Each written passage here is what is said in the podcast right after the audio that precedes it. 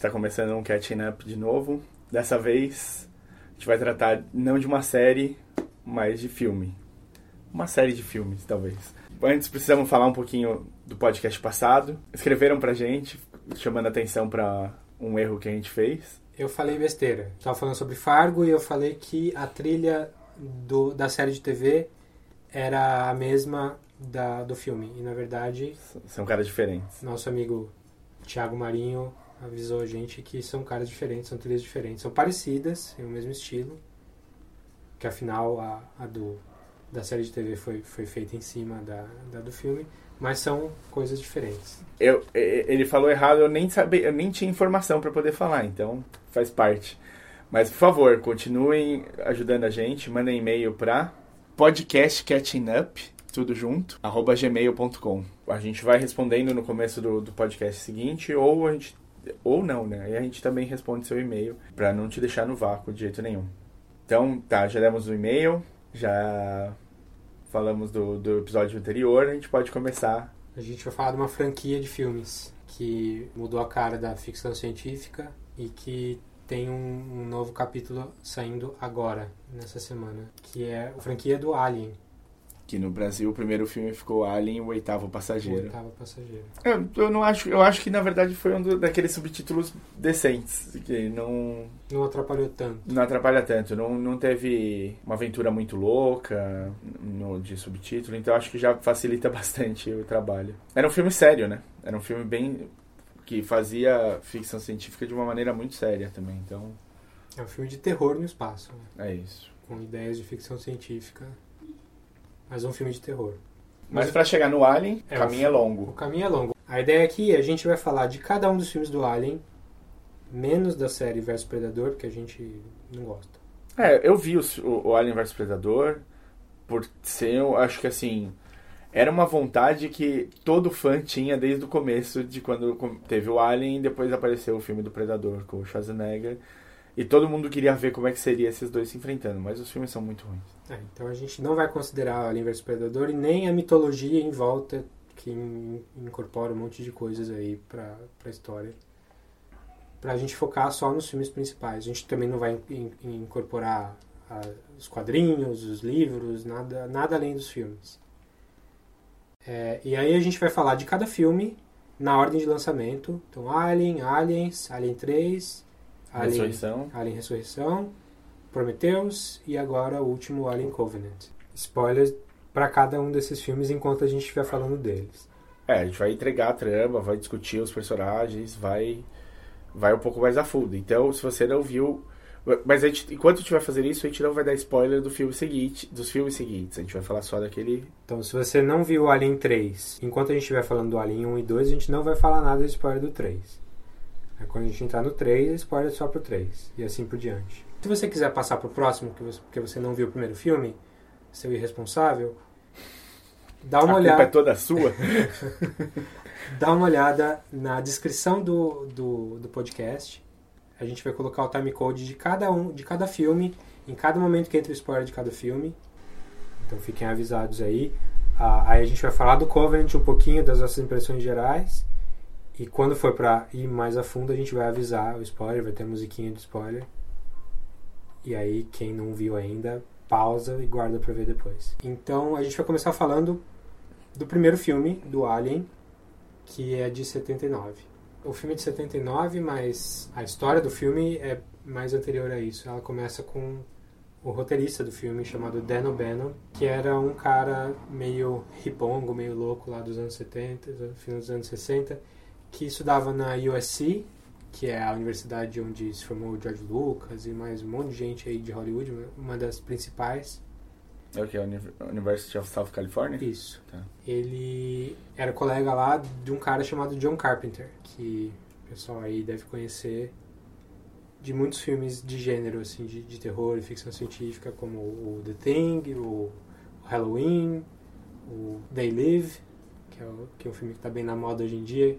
Verdade. Que é o cara que bota o óculos e descobre uma invasão alienígena, um óculos escuro que que revela quem são os alienígenas. Só que o primeiro filme do John Carpenter foi um filme que ele fez junto com o Dan Bannon.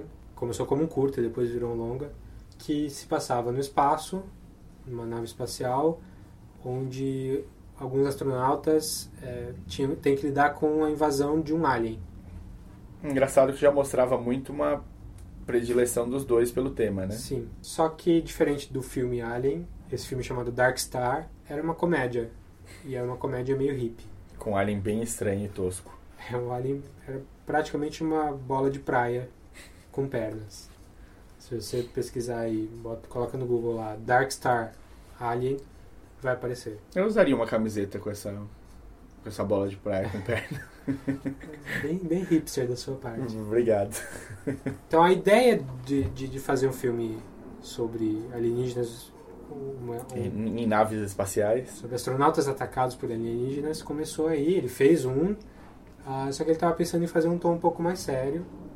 Eles estavam bem no momento certo, né? Porque nessa mesma época tinha Star Trek começando, tinha Star Wars É, Star, começando. Star Trek tinha acabado, 73, né? Então Star Trek foi anos 60 e, Sim, e mas a- deu um, um chute no, nos filmes de ficção É, científica. e os reruns de Star Trek é que estavam começando a, a engrenar no final da década de 70, É, né? nos nos anos 70 tinha, a ficção científica tinha dado.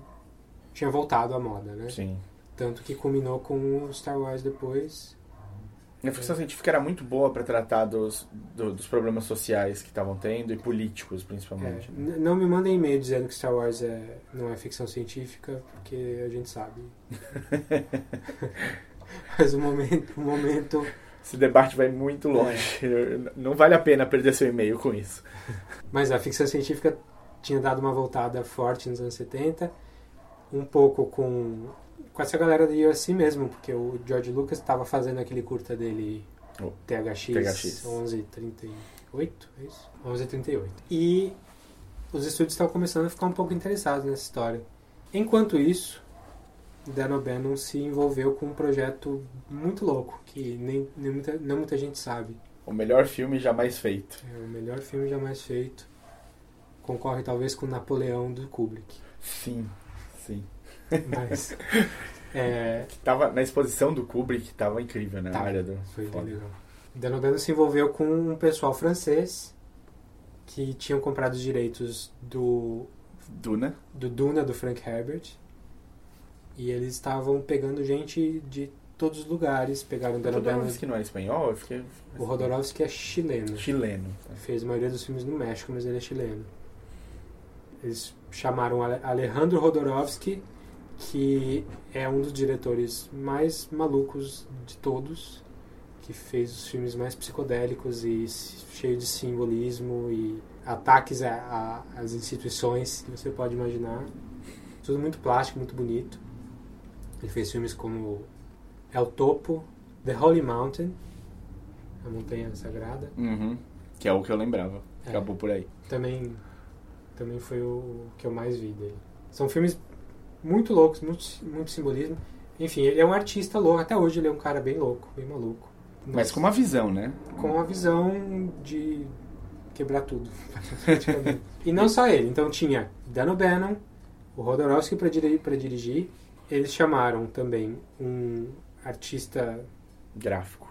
gráfico francês chamado Jean conhecido, Giraud. conhecido como Moebius, que era um que quem conhece história em quadrinho deve gostar bastante também, um cara muito detalhista né, né, e muito muito criativo no, no design dele.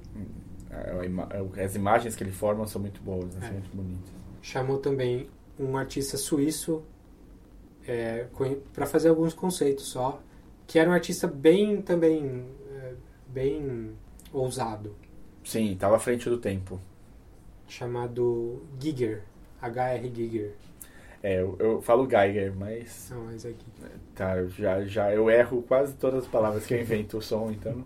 que era um cara que trabalhava muito o conceito de, de máquinas com, com sexualidade, com umas coisas bem escuras e, e bizarras e, e vinil. perturbadoras, perturbadoras e bastante vinil também.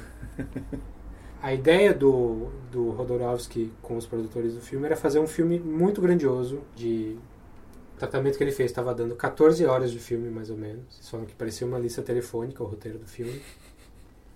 E eles queriam colocar gente, eles, eles chegaram a falar, entrar em contato com o Salvador Dali para fazer um papel, fazer o papel do imperador Shaddam quarto, que no filme que foi feito no final é, é bem nojento e bizarro. E ele prometeu pro Salvador Dali que ele, pagar, ele ia pagar 100 mil dólares por minuto de, de filme que ele aparecesse. Ele também entrou em contato com o Orson Welles, e o Orson Welles, que na época era o Orson Welles gordo, já era o Orson Welles do final de carreira, ele, ele fez o Rodorovsky prometer que ele ia mandar junto o, o chefe particular dele para preparar as, as refeições dele durante a filmagem. Além disso, o filme ia ter trilha sonora do Pink Floyd. É, não tinha, era um, não tinha muito como errar, né? É, erraram, né? quer dizer. É, Eles colocaram aí o. eles esqueceram de combinar com os russos só. O filme não deu certo basicamente porque ia ficar grande demais, ambicioso demais e ninguém ia ter dinheiro para tudo isso. Faltou financiamento, né? O fundo. E talvez também vai saber se iam ter o retorno, mesmo que tivesse o dinheiro, porque era um filme. Não, hoje em dia certamente teria tido um retorno. Um filme desse ia virar cult instantaneamente. O documentário sobre o filme que não foi feito virou cult já, É, então. a, a gente sabe um pouco disso porque a gente viu o documentário sobre o filme, que é um documentário de 2013, chamado Rodorovsky's Dune.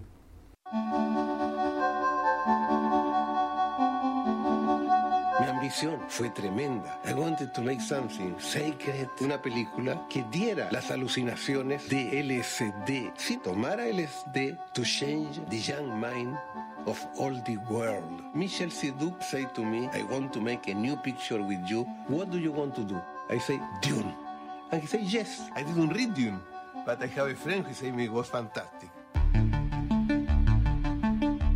3,000 drawings. I shoot the picture, point of view, movement of the camera, dialogue. The castle. Open the mouth. Uh, the spaceship came in the tongue. Uh, His vision was so huge, so beyond what anybody else was doing at that time. Things that George Lucas wasn't even going to try in Star Wars. It's enormous. Part of Holler's genius was finding the right people. David Carradine, Mick Jagger. Dali as the Mad Emperor of the Galaxy. Dali said, can I have a burning giraffe? All right, all right, we'll have burning giraffe. Orson Welles. Yeah, I say, I don't want to do it. I say, if you do the picture, I will hire the chef of the restaurant and you will eat as here every day. And I say, I do it. Giger nunca había hecho películas. I say to Giger, I need you as you are. Alejandro completely motivated you. It was wonderful. We will change the world.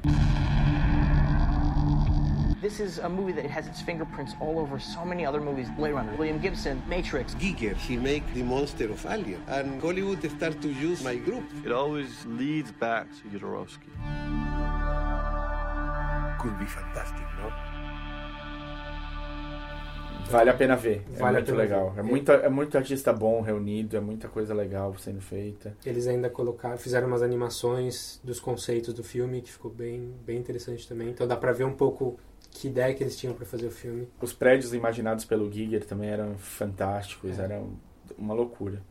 E o Dune, ele, sim, um paralelo, um parênteses rápido, o, o, o Dune não tinha como sair normal, né? Porque ele saiu da mão do Rodorovsky pra ir pro Lynch. Pra mão do David Lynch.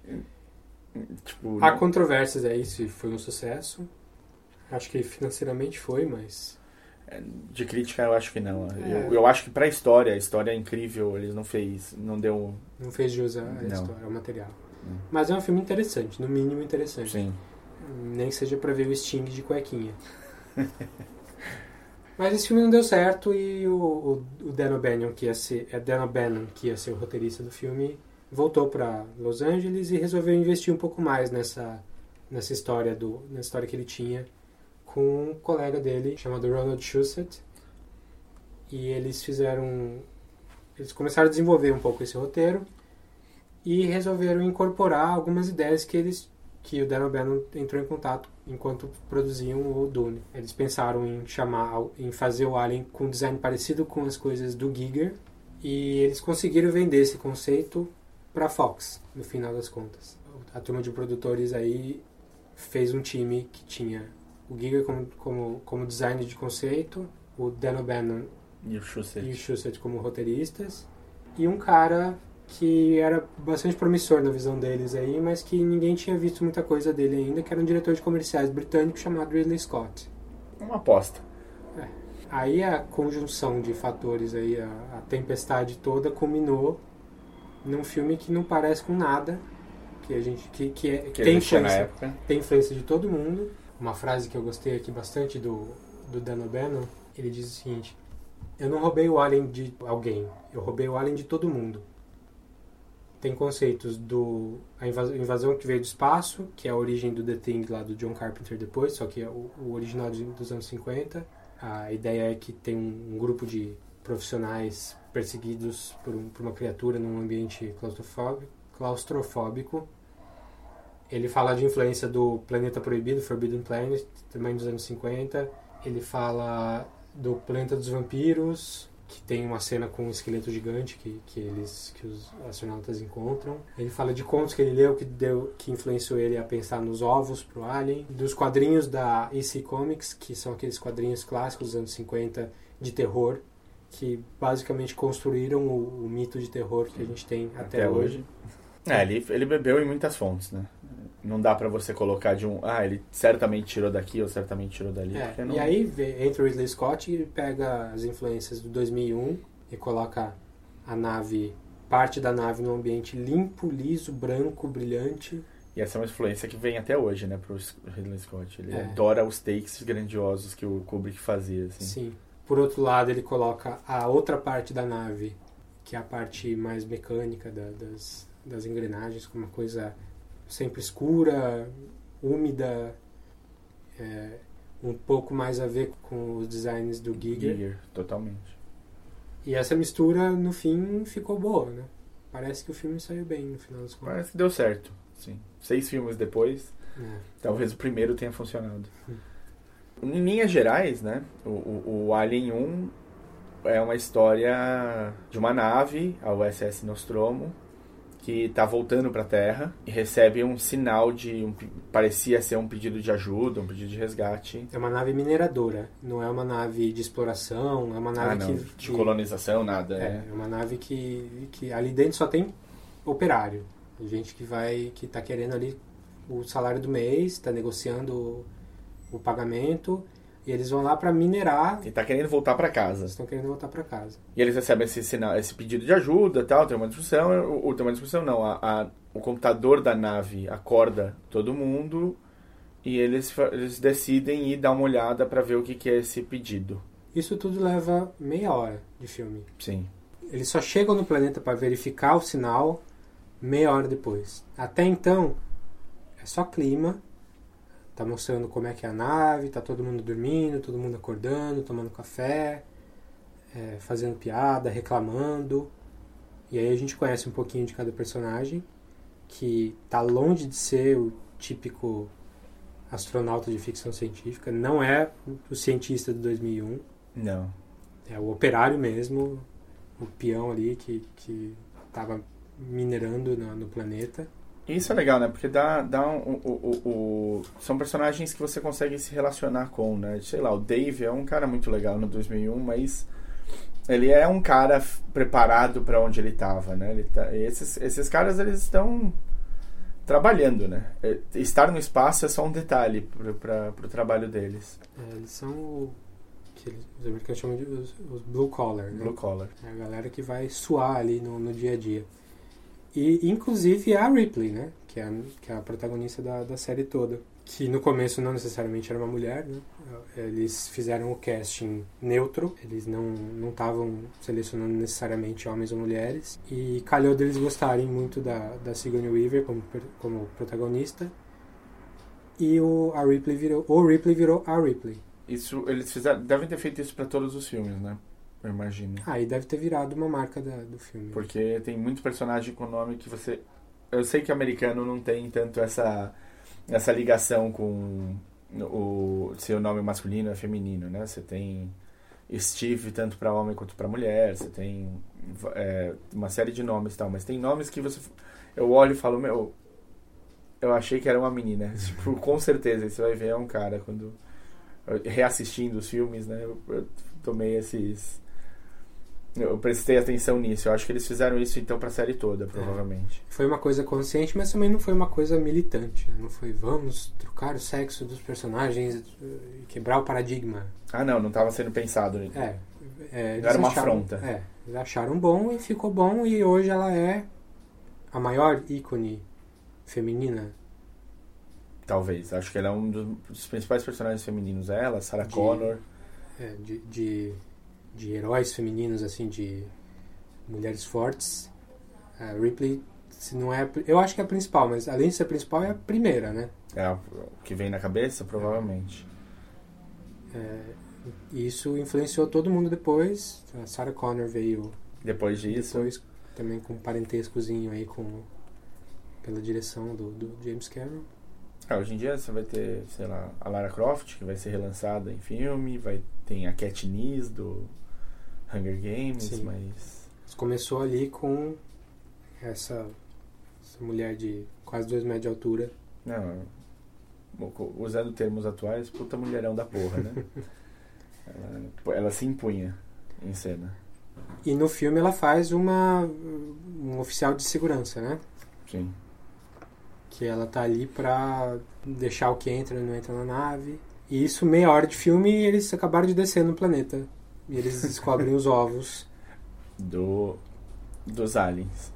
E o John Hurt, que era um ator fam... já era um ator famoso na Não, o casting do primeiro filme é muito bom, porque todos, todos os personagens que, tirando a Sigourney Weaver, que talvez não fosse tão famosa na época, tinha feito o quê? Acho que nada. Nada.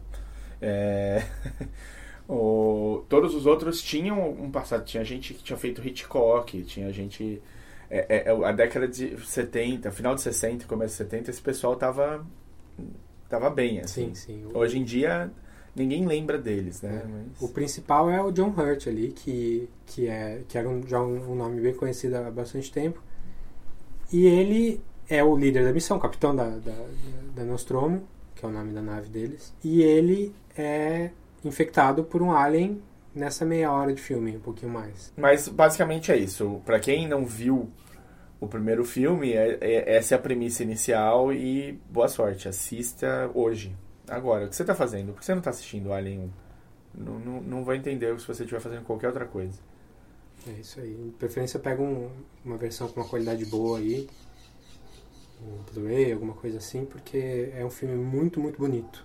É muito bem feito. Pra 79 é um absurdo. Mas por que, que o filme é bom? Por que, que você acha que o, que o Alien é. A primeira coisa que, me- que eu lembro do, do Alien, pra, e é tipo. É a marca mais forte pra mim do primeiro filme é a tensão. Ele, ele te expõe a um, um monstro, vai, um, um, um ser alienígena que você não sabe como funciona, quais são as regras, o que, que ele pode fazer, o que ele não pode. Você vai descobrindo junto com a equipe da nave, né, do que, o que esse, esse ser é capaz. E, e ele constrói uma tensão inicial muito, muito grande. Assim, eu acho que até a- essa tensão é- ela é muito forte até a primeira vez que o Alien aparece inteiro na, na tela. Am I, am I Claire Lambert? I want to get the hell out of here. Oh, God, it's moving right towards you. Uh,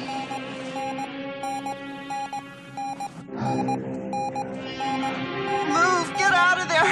Towards you, move. Dallas, move, Dallas. Move, Dallas, get out. Oh, no, not that way, the other way. Dallas? Dallas? Mas além do plot, o filme ele é bom por, por vários outros motivos. É, ele, ele explora temas que não se explora, nem hoje não se explora muito no, no cinema. Que é pegar uma história de um setting de ficção científica, transformar num setting de terror, ah, de um jeito sério e explorando temas como eh, imagem sexual é o que mais tem no filme. Já tem muita crítica que, que inclui Acho que na, na franquia, talvez, né? A relação da, da Ripley com os aliens é, tem um quê extremamente sexual. Do...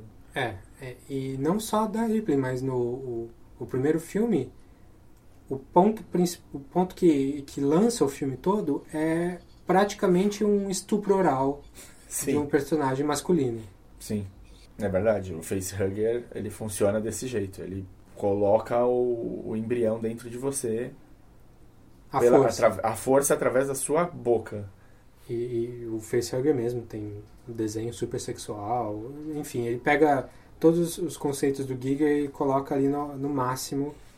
É, não dá pra ficar confortável vendo o filme. Não, e eu gosto que eles têm uma naturalidade fazendo isso. Tipo, não é um choque pra ninguém. Não é, meu Deus, olha esse bicho, que coisa escrota e não sei o que lá. Não, é tipo, o bicho é assim. Parece que pode ser. É. Você olha pro bicho e ele faz sentido no, no, Muito. no mundo. Apesar de ser um alien, ele, ele tem uma coerência ali de como a gente descobre depois do ciclo de vida, como que ele começa, como que ele tem duas partes, de colocar o ovo, depois o ovo sair o facehugger e o facehugger colocar o embrião do xenomorfo mesmo e o xenomorfo sair e, o ciclo se repetir. Então faz sentido na natureza essa, essa coisa. E eu acho que isso aumenta muito mais o nosso medo. Porque é uma coisa tão, é tão além do nosso poder, mas ela é tão plausível. Tipo, não é um lagarto gigante do tamanho de um prédio. Ele é um, um bicho que, que é mais rápido que você e, e muito forte. E ele sangra ácido. Que não ajuda em nada. E que tira o incentivo de você atacar ele. é, não. e Em vários filmes isso fica. Eles deixam isso bem claro, que talvez não valha tanto a pena, assim. Mas, ah, então eu já vi explorações de, de crítica do primeiro filme dizendo que é um filme sobre, sobre estupro, sobre o medo que os homens têm de estupro. É, acho que é- esse é um, um aspecto do filme. É, Nossa, eu nunca tinha parado pra fazer essa análise. pensa também, os astronautas estão dormindo e aparece o bicho e invade você e deixa você grávido. Sim. Não importa o E- sexo. É, eles acabam com a sua vida, literalmente. Dá pra esmiuçar muito mais o, o, o filme, mas é, a gente quer Passar pela franquia inteira, passar então. pela franquia inteira. Então, basicamente é um filme que Lançou um gênero. Eu acho que, assim, o, o- não sei nem se ele foi explorado depois desse gênero decentemente, mas o terror espacial. é, eu você acho vai falar depois de Dead Space, acho, no jogo. Sim. Dead Space é uma, uma grande influência. Outra grande influência, eu a- um grande Event influenciado. Event Horizon é um- é um grande influenciado também, mas bem próximo do lançamento ali é o o próprio The Thing do, do John Carpenter. John Carpenter. Também é um filme sobre um grupo pequeno de pessoas num ambiente hostil perseguido por um bicho, uma De outro criatura planeta. de outro planeta muito forte. Você, você imagina que, bom, o Dan O'Bannon e o, e o, o Carpenter eram amigos. Eles- será, você acha É. que eles conversaram na época? O Dan O'Bannon falou que ele tirou ideias do Alien do filme que baseou o The Thing, né? Então, Sim. a partir daí, já, acho que já tem a conexão. Não é ninguém roubou a ideia de ninguém, é só o ambiente estava propício para esse tipo de história. E é curioso como os filmes exploram temas diferentes. Enquanto o, o The Thing explora um tema de paranoia e de um estar desconfiado com o outro, o Alien explora mais a, esses temas que a gente está falando sexuais e o, o- a, a perseguição ali dentro, a sobrevivência dentro da- daquele ambiente. Mas aí o filme foi um sucesso, fez filas e filas, deu eh, ao redor dos cinemas, deu muito dinheiro para Fox, deu muito dinheiro para todo mundo, porque ninguém estava esperando. É um filme eh, tinha acabado de, de, de sair da febre do Star Wars, que era um filme Pra cima, né? pra cima, é um filme que você sai, apesar do, do- dos dramas ali, você sai empolgado do filme. E no Alien você sai com medo, se cagando e Tenso. E, tenso. Precisa de uma massagem. É. Eu acho que para um, a expectativa em cima de um diretor iniciante assim é, era muito menor, né? Você Sim. não, não ia esperar que ele ia fazer fila em volta do quarteirão, Exatamente. isso era tipo quase o filme de lançamento do cara. E Então, se a gente for ver por que, que o filme fez tanto sucesso assim, acho que é porque ele agrada um pouco de todos os grupos, né? Ele é um protótipo de um filme de, de um filme slasher, tipo um Halloween ou um Sexta-feira 13, porque tem o assassino pegando as vítimas um por um. Ele é um filme super tenso, tipo um, um thriller do Hitchcock, que ele é ele tem um ritmo bem marcado e, e- e você está sempre no, na ponta da cadeira esperando acontecer alguma coisa. Ele é um filme de ficção científica, porque ele tem todos os elementos ali de, da humanidade explorando o espaço e de novas criaturas. Ele é um filme de terror, terror de tipo gore mesmo, porque ele tem o sangue, tem as coisas nojentas, tem o, muito sangue pra. é, então acho que ele conseguiu pegar ali todos os quadrantes para fazer um agradar a todos. é, pelo menos encher o bolso aí da, da Fox. E tem, e tem bom, tem bom senso, né? Ele não, mesmo quando ele explora, ele não, o, gore, por exemplo, às vezes vai passa do limite do agradável para a maioria das pessoas. Quando ele explora aí, É, não tem gore bonitinho, né? Gore é sempre, sempre incômodo de alguma maneira. sim, sim, mas tem tem o, o, o, o- o uso excessivo, né? Não, não acontece isso. Ele tá lá, ele tem tem momentos bem fortes disso, mas é, é aquele tempo que você dá aquela desviada na tela se você não gosta e quando você volta a coisa já tá já tá. Então não, não espanta quem não gosta, né? Tipo, Sim. não tira do cinema quem não gosta.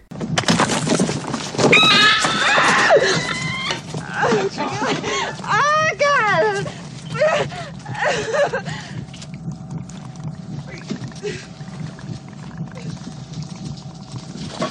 No, no, oh, no! Don't touch it! Don't touch it!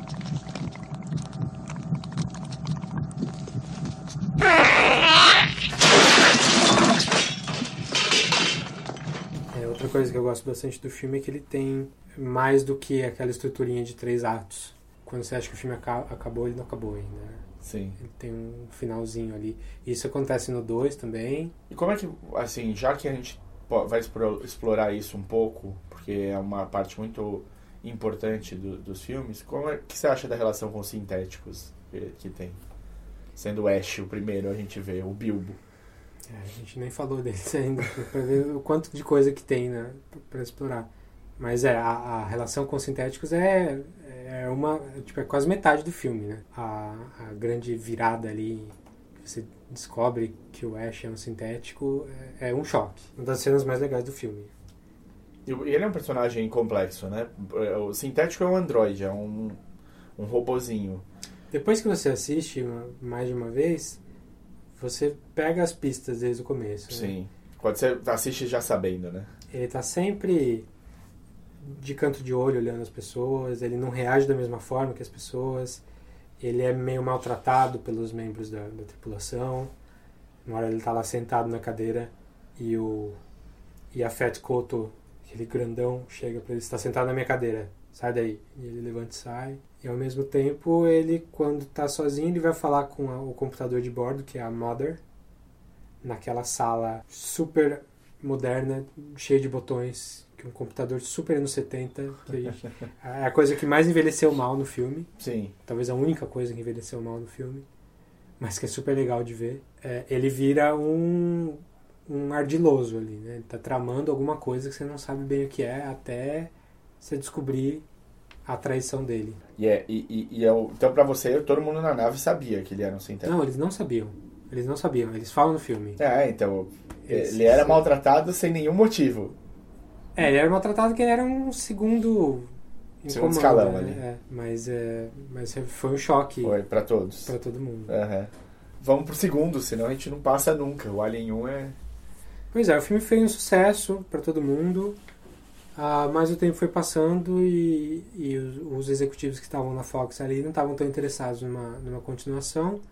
Mas aí O Ridley Scott partiu pra outras coisas, é, né? o Scott foi fazer outra obra-prima dele lá, com o Blade Runner, até que mudou a direção da Fox, os executivos, e começaram a ficar mais interessados, começaram a sondar mais gente para continuar o projeto. E eles receberam lá um, um roteiro de um filme de ficção científica também, de um cara que nunca tinha dirigido também. Aliás, ele tinha dirigido um filme pro Roger Corman, que é, são aqueles filmes de super baixo orçamento, chamado Piranhas 2. E era um cara que vinha da parte de direção artística, de efeitos especiais. Olha, comece a sua carreira. Não importa como, comece. É. E é- É, O Roger Corman é, é o pai de todo mundo em Hollywood, né? Ele, ele começou a carreira do James Cameron, que a gente vai falar agora, mas também começou a carreira do, do Francis Ford Coppola, começou a carreira do Jonathan Demme, todo mundo ali, é muita gente para citar aqui, eu também não lembro de cabeça, mas ele é, e ele só explorava todo mundo, todo mundo fala que ele ficava brigando com todo mundo por, por, por dinheiro e tal, e o James Cameron aprendeu bastante com isso. não imagino. Porque ele é um cara muito exigente, muito brigão também, mas muito talentoso. E ele tinha feito esse esse roteiro de um filme chamado O Exterminador do Futuro, né, o Terminator. Um filme que vocês já ouviram falar, eu acho, espero. Chamou a atenção do pessoal da Fox, o pessoal gostou, mandou ele fazer uma- um tratamento pro Alien. De qualquer maneira, ele tava. Eles receberam esse roteiro então do Se Terminator. interessaram e pediram pro, pro James Cameron fazer uma, uma passagem pro Alien e ele mandou ali um, um monte de coisa, porque o cara é prolixo. E que no final foi pra frente, mas é, pegou a ideia do Alien do primeiro filme e virou de ponta cabeça. É, acho que se eu tivesse lá e me dissessem a, a ideia do filme, ó, a gente, a gente vai pegar esse filme de terror aqui, de monstros do espaço, que deu super certo, super bonito, limpo, Vai fazer isso. interessante. E a gente vai fazer um filme com soldados invadindo. Sujo de ação, né? É, A gente vai tirar a limpeza. e vai ficar uma coisa. É, é um filme de ação do começo ao fim. Vamos lá, vamos lá. Eu ia achar uma porcaria. Né? Dificilmente eu ia aceitar, né? É, parece que estão. Ah, estão vendendo o filme aí, estão. Mas isso eu acho incrível, na verdade. Eu sempre fiz um paralelo entre o, o- a franquia do Aliens e a do Predador, né? O Predador teve dois filmes no final, de verdade. Os, os, os filmes Aliens e o Predador é só um, um bonuzinho pra quem gostou. Tem o Predators também em 2010. Ah, é verdade, que é melhor ter esquecido. o...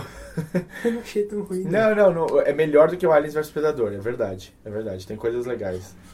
Mas o, O primeiro é filme de ação. O primeiro, não, e o primeiro filme, ele mantém a tensão também. Do mesmo jeito, do mesmo jeito do Alien, por você não conhecer o alienígena que você está lutando contra, por você não entender como ele tá, como ele funciona, quais são os códigos. é, o Predador é um, é um cara com moral, com código. Ele, ele luta dentro de um de um estilo, ele tem motivos, ele é um caçador, né? Não é uma máquina de matar. que Não, que mata e, e mata e se reproduz só. Então no o Predador 1 também segura a tensão no começo. Até até você começar a entender como é que o bicho funciona, a cena da lama e tudo mais, é segura a tensão.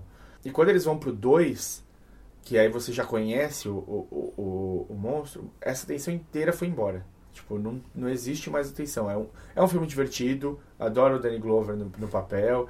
Sa- Sair do Schwarzenegger pro Danny Glover é muito. É um É uma mudança brusca. brusca, é muito legal.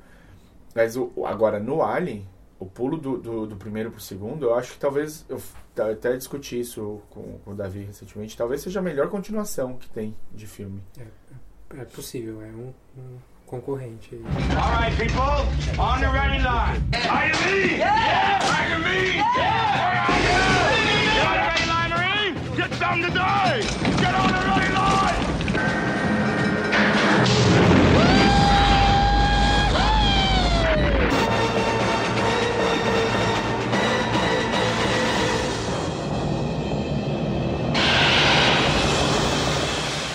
Aliens. This time, it's war. Por que, que é tão bom um filme assim? Já que é um filme que não parece ser bom, a ideia não parece ser muito boa. Como é que ele conseguiu chegar nesse nível? Pra mim é tudo a mão do James Cameron mesmo, porque o cara é talentoso pra caramba.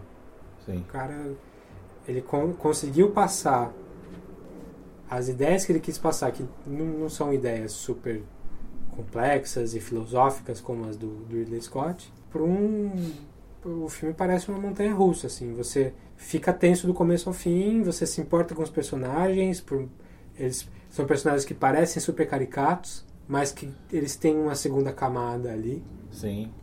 De novo, ótimo casting, né? Tipo, de É. novo. É- é um casting, outro casting que reverte gênero bastante, porque o mais fodão de todo mundo ali do- dos, dos militares é uma mulher Sim. que faz fica fazendo musculação ali. I only need to know one thing.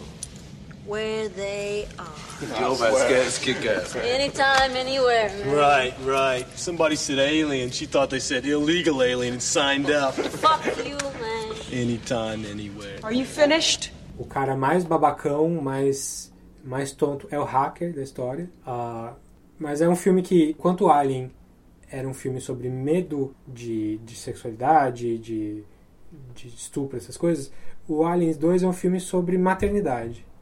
É um filme onde a Sigourney Weaver precisa ser mãe e resgatar e lutar pela Pela Newt. pela, Newt, pela menininha.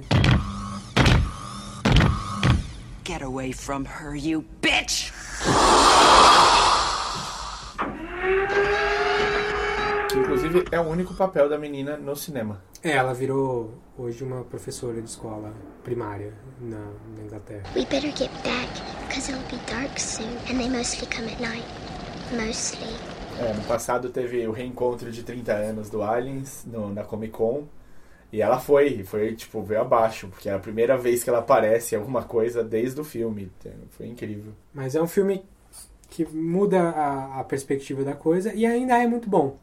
Agora não é mais um alien atrás das pessoas, agora é um lugar infestado de aliens. E eles estão indo resgatar. É, a, a história começa quando a Ripley é resgatada, vai pra Terra, mas passaram aí 70 anos. 50, 57. 57 anos. Ela ficou perdida no espaço depois do primeiro filme e, como eles dizem, é, foi uma sorte absurda ela ter sido encontrada, porque era, ninguém estava procurando por ela. É. Ela estava no escape pod em Cryo, Cryo Sleep lá. E ela descobre que ela não conhece mais ninguém na Terra. Ela tá super traumatizada, ela quer avisar todo mundo ali. Ela sabe que a corporação Wayland Yutani estava querendo o Alien para fins militares, que, é, que era o que aconteceu no primeiro filme. E essa corporação fala: não, mas a gente não queria, não era bem assim. Tenta, tenta mostrar que eles tinham fins mais nobres e que eles tiveram um problema envolvendo esses aliens numa colônia, num planeta colônia. E convencem ela, depois de muita relu- relutância, ela ia ajudar eles naquele planeta. Sim. Just tell me one thing, Burke. You're going out there to destroy them, right? Not to study, not to bring back, but to wipe them out. That's the plan. Ela, ela meio que também pega o problema pra ela, né, um pouco. Ela sabe que se ela deixar na mão dos militares, esses bichos vão ser utilizados como arma. Sim. Então ela fala, não, não é isso que eu quero. Então a gente vai lá pra ca- resolver esse problema de uma vez. Então, pelo menos eu, é, pelo menos eu vou estar lá pra, Pra matar todo mundo. é, pra, pra confirmar que está sendo feito. Colocam ela numa nave com é, essa equipe de, de militares, que eles estão achando ali que já vão chegar arrasando. Só que eles são surpreendidos por situação. A situação é muito pior do que eles imaginavam. E a partir desse momento o filme não para. É, os personagens vão evoluindo na ação do filme, enquanto as coisas estão acontecendo. E é, eu acho, se não o melhor, um dos melhores filmes de ação de todos os tempos. Eles voltam, na verdade. Eles voltam pra, pra, pra essa exolua aí, essa... Onde foi o primeiro filme. Eles Como? transformaram... O, o segundo filme é no mesmo lugar que foi o primeiro. Eles vão... É o LV-426. Ah, sim, Eles transformaram em colônia lá. porque depois dessa história toda eles mandaram. Uma equipe, transformou, eh, limparam o planeta, transformaram em colônia. Parecia que estava tudo certo. E aí eles recebem esse, esse sinal. É, se você viu a versão padrão do filme, você não tem muito da história dessa colônia. Mas na versão especial do, do, Do diretor? do diretor, que o James Cameron fez depois, tem uma sequência de acho que uns 10 minutos, assim, que é só a vida na colônia. Tem a, a Newt, a família dela, então dá pra entender um pouquinho mais o funcionamento deles ali. Não é necessário muito pro filme, mas é interessante, é legal de ver. Eu gostei da, da, da edição aí pro filme. Não é, não perde ritmo, o filme ainda continua sendo muito bom. Mas depois o filme vira só um, um embate A tentativa de escapar do planeta resgatando... É, enquanto no primeiro filme era um alien só, agora São va- muitos. tem, sei lá, 100 aliens, talvez. Talvez.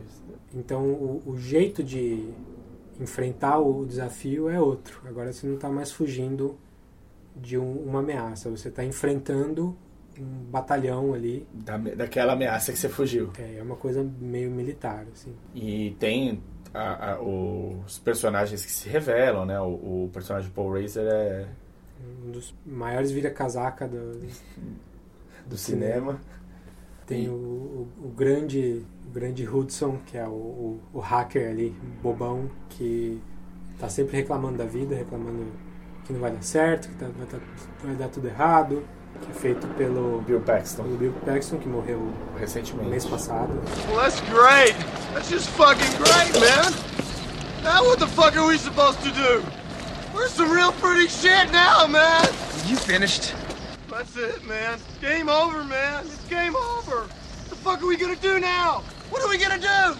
E tem tem o Lance Harris, Harrison fazendo o Bishop, que é o Um novo sintético. Um novo sintético. Por acaso, o, por acaso não, né? A Ripley tem um problema sério de Desconfiar de sintéticos pelo que aconteceu no primeiro filme. Sim.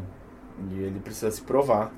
Ele fala que a, o, o princípio dele é completamente diferente do do Ash, que ele é feito para proteger vidas. que- mas é um é, é longo o percurso para ele se. É, e no fim ele vira um super personagem legal, né? Ele... Sim. Fora que é o Lance Henriksen. É, né? Pois é. merda. Millennium. Pois é, eu também conheço ele do Millennium, principalmente, mas ele já tinha feito muita coisa até então. Sim, não. A outra coisa que é muito legal no, no segundo filme também são os, os efeitos especiais. Os- É, tem algumas coisas que ficaram datadas, assim. o- Eu acho muito pouco. Eu, eu acho que no geral o filme segura muito bem. O- os alvos tudo bem, mas a movimentação dos aliens é muito mais interessante. Não, não, a única coisa que eu percebi que eu falei, nossa, Chaves, é a é a nave descendo. A primeira vez que ela tá passando na Aí eles tem um o quanto take tá interno, tá super bem, tá convencido. Eles dão um take fora que a nave tá passando no meio das nuvens descendo, eu falei, meu Deus do céu. Dá pra ver a- o contorno Aerolito. do, do, chroma, do chroma Dá, key, é. né? É, efeito óptico tem. É, é- é um, eu acho que é um problema muito grande no 3, no Alien 3. A gente já fala disso. Mas no 2, tá, beleza. Essa, essa Não, cena- salvo, salvo. Agora, os, a movimentação dos aliens, a rainha. A rainha é incrível. É incrível, tem. A rainha- é isso que é legal, né? Porque o- o- eles não usaram quase até o quarto filme, nos quatro primeiros filmes, eles usaram o Alien como efeito complexo o negócio todo. É, mas mesmo quando estão só os aliens mesmo atacam- correndo atrás. é, tem uma parte que eles estão. que a, Ripley e os sobreviventes ali estão olhando no radar e eles estão vendo os aliens chegarem perto pelo radar. Eles estão vendo chegar perto, perto, perto, perto. Aí chegam tipo quase na sala que eles já estão e eles não estão vendo. Aí eles percebem que eles estão vindo por, pelo, pelo encanamento, por baixo e por cima, deles. ali. Aham. Que é uma informação super importante pra Ripley no filme seguinte, inclusive. Movement! What's the position? Uh, can't lock in. Talk to me, Hudson! Uh, multiple signals. They're closing. I got signals, I got readings in front and behind. Where, man? I don't see shit. He's right, there's nothing back here. Look, I'm telling you, there's something moving and it ain't us. They're coming out of the wall! They're coming out of the goddamn wall! Fuck! Tá? E aí mostra a cena deles, mostra eles se arrastando pelo, pelo, pelo encanamento. E é, são, são atores vestidos de, de- com roupa de, de alien, mas é muito efetivo, assim, dá, Funciona muito. funciona super bem. Coisa que talvez não tenha ficado tão boa nos próximos, a gente pode falar disso depois. Mas é um filme super tenso, super legal, bem feito, perfeito, algumas pessoas iri- iriam dizer, com várias eh, mudanças de, de humor, de, você acha que acabou e não acabou ainda, com temas, com variações do tema do primeiro filme. Então é um filme diferente que acrescenta ao primeiro filme. Isso não é um repetição do primeiro filme. Isso já já é uma coisa que não acontece hoje em dia com muita continuação aí, que é praticamente o mesmo filme. A continuação é, é só o primeiro filme repetido. Sim. E aí a gente chega no 3, né? Aí a gente chega no 3. Ai, ai, aí começou a degringolar pro Davi. Eu ainda não, eu ainda tô feliz com a, com a franquia. Não, então, eu, eu também. Eu não acho o 3 um filme péssimo, não. Eu, eu- não odeio o filme muito. Só um pouquinho. Mas o 3 foi o meu primeiro contato com Alien, pra falar a verdade. Ah, é? Você não. É, no- 93, 90 o filme de 92, né? Eu vi em 93. Eu comecei, na verdade, com o jogo do Super Nintendo, do Alien 3. Ah, mas era bom mesmo, eu lembro desse jogo. É, um jogo muito bom. Só que o Alien 3 é um filme de um Alien só. Voltamos pra um Alien só. É, só que o jogo não é com um Alien só. O jogo tem hordas e hordas de aliens, que nem o filme 2. Ah, sim, ele precisava ser interessante. né? Então o filme jogo Alien 3 Era mais emocionante do que o filme. é baseado no Alien 2, no Aliens, com o setting do Alien 3. Então Sim. tem milhares de aliens, infinitos aliens, só que é numa prisão. É, é o, o, o, o Alien 3 ele volta pra claustrofobia, né? Um pouco. Ele volta pro ambiente fechado. É, eu acho que o filme tem muitas ideias muito boas. Eu gosto das ideias do filme mesmo. É, pra colocar, né? O Alien 3 é dirigido pelo Fincher, né? David Fincher. Primeiro filme dele. Outro diretor que veio de clipes, né? É, veio de, de comerciais, de videoclipe. Um, um cara que já tinha feito videoclipe pra, pra Madonna, pra gente muito grande. Ele já era bem importante nessa época. George Michael. Só que ele caiu nesse projeto depois de muita bagunça ter acontecido ali.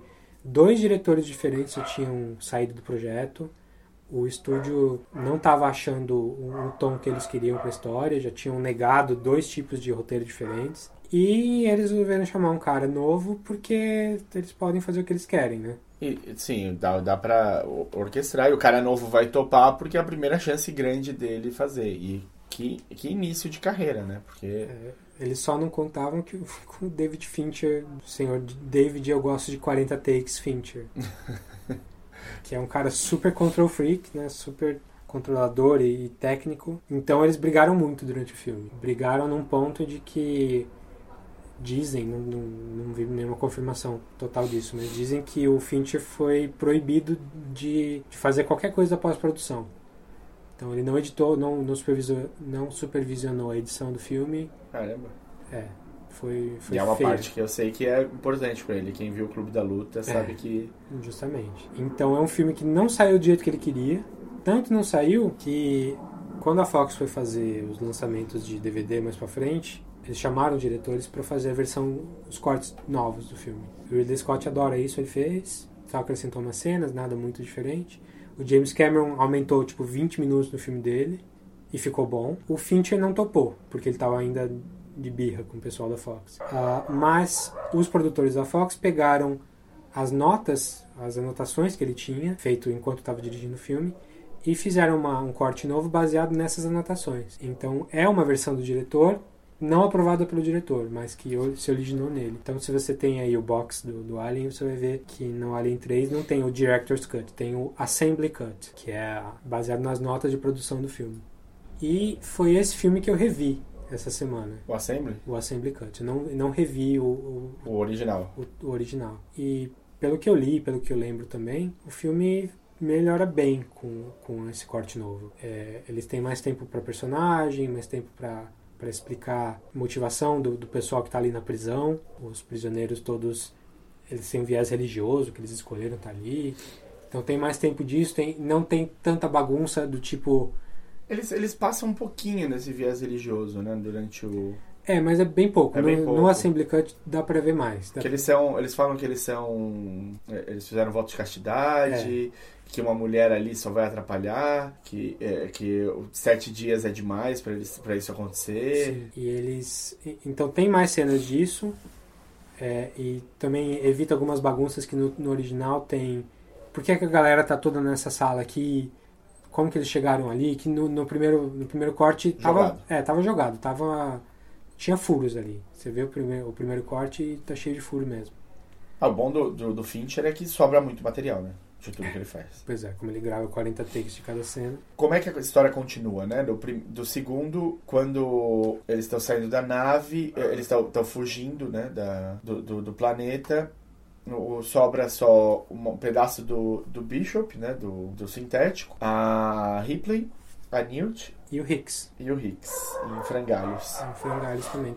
Então todo mundo ali no Hypersleep e a abertura do Alien 3 é um, uma ceninha soltas assim, mostrando meio que o que aconteceu. É basicamente, de algum jeito, um facehugger entrou ali. Na verdade, na- pelas últimas cenas do, do Alien 2, tem dois facehuggers que estão no laboratório, que são mortos, né? Você vê que tinha... A, a, a Ripley e a Newt acordam no laboratório, tem dois facehuggers indo em direção a, a elas, e elas desesperadas, tinham como se defender, não sei o que lá, e entram os Mariners e salvam elas. Então você vê que tinha muito mais facehugger ali pra... Sim, até porque elas enfrentaram a rainha. né? Sim, Não não, não tinha fa... não, não faltava, né? Não tava A faltando. rainha ainda ficou presa na nave uma hora, então não tem por que não, deixar um tido, ovinho é. Não, não tá explicado, mas, mas tudo bem. E aí, esse. Elas por algum motivo ficam. é, a nave tem problemas, elas caem num nesse planeta. né? É, o facehugger, ele solta o ácido ali, corrói Ah, uma é parte e a fumaça e, e faz fogo na nave e a nave Expele solta o, o o escape pod ali e esse escape pod vai pro planeta mais próximo que é um planeta prisão. E é, é uma prisão, a ideia da prisão é totalmente de filme do. Caralho, esqueci o nome dele, do franquia do Velozes Furiosos, Triple X. Vin Diesel? É, de filmes do Vin Diesel, porque a prisão é só com caras que tiveram um- uma, deforma, uma deformidade genética e que eles todos têm duplo Y de cromossomo. Então, eles É, são super entendi. violentos. Eu vi essa história do duplo Y e falei, ah, não sei se é assim que funciona, mas tudo bem. Mas são, são, são criminosos sérios de, de estupro, assassinato. Eles são, eh, são enviados para essa colônia, que é meio que um campo de trabalho forçado praticamente. É uma, é uma prisão mesmo, onde eles trabalham ali minerando coisa. Mas o clima do filme é ultra deprimente, assim, mais do que todos os outros filmes. É tudo escuro, tudo com, com névoa, com fumaça. Parece um pouco o clipe do James Garagan, dirigido pelo David Fincher também, do Aerosmith. Se você lembra. Eu não lembro. Eu le- eu lembro de cenas, lembro do elevador abrindo. Tinha um elevador, Tem não tinha? um trem, tem, tem até um ventiladorzão que nem aparece no Alien 3 também. Ah, tá. É, parece os episódios do Arquivo X, assim. É, é bem deprê mesmo, bem triste. E eu acho que isso colabora pro filme não ser tão bom. Tem algumas coisas que eu acho importantes no filme. Que eu acho que eu dou todo o mérito. Uma é que é, é tosco, mas tem, é importante. É a primeira vez que você vê um facehugger pegando uma- alguma coisa que não é um ser humano. E aí entra uma questãozinha também de versões. Ah, o facehugger ah, pega quem? O cachorro. Um cachorro. Na versão da Assembly Cut não é um cachorro, Não, é o quê? é um boi. Ah, Uma vaca, na verdade. Não, lindo. Me- melhor. Não acho melhor. Você prefere cachorro? Prefiro cachorro. O boi aparece ali no, no começo do filme porque eles usam pra carga e usam pra comida também. Mas só. Não, Não tem uma ligação com. não tem uma ligação nenhuma com os prisioneiros ali. Assim, ele, o facehugger não mostra a- pegando, atacando o boi, mas você sabe que ele atacou um boi e aí aparece os caras levando o boi pro abate. Não, abate não, o boi morreu sozinho. e Eles acham estranho, mas eles vão lá pra, pra cortar ele pra, pra açougue. E aí sai o E alien. aí sai o alien depois, mata, e etc. Eu acho que o cachorro faz muito mais sentido, porque. Pela movimentação do alien também. Então. O Primeiro, alien primeiro porque ele é mais próximo do- dos, dos detentos ali. Ele, ele Sim. tem. Tem uma ligação com o Você fica, e você fica muito mais sentido vendo um cachorro. Sim, porque você sabe que o boi pode morrer e virar É. carne, etc. É. Até comemora.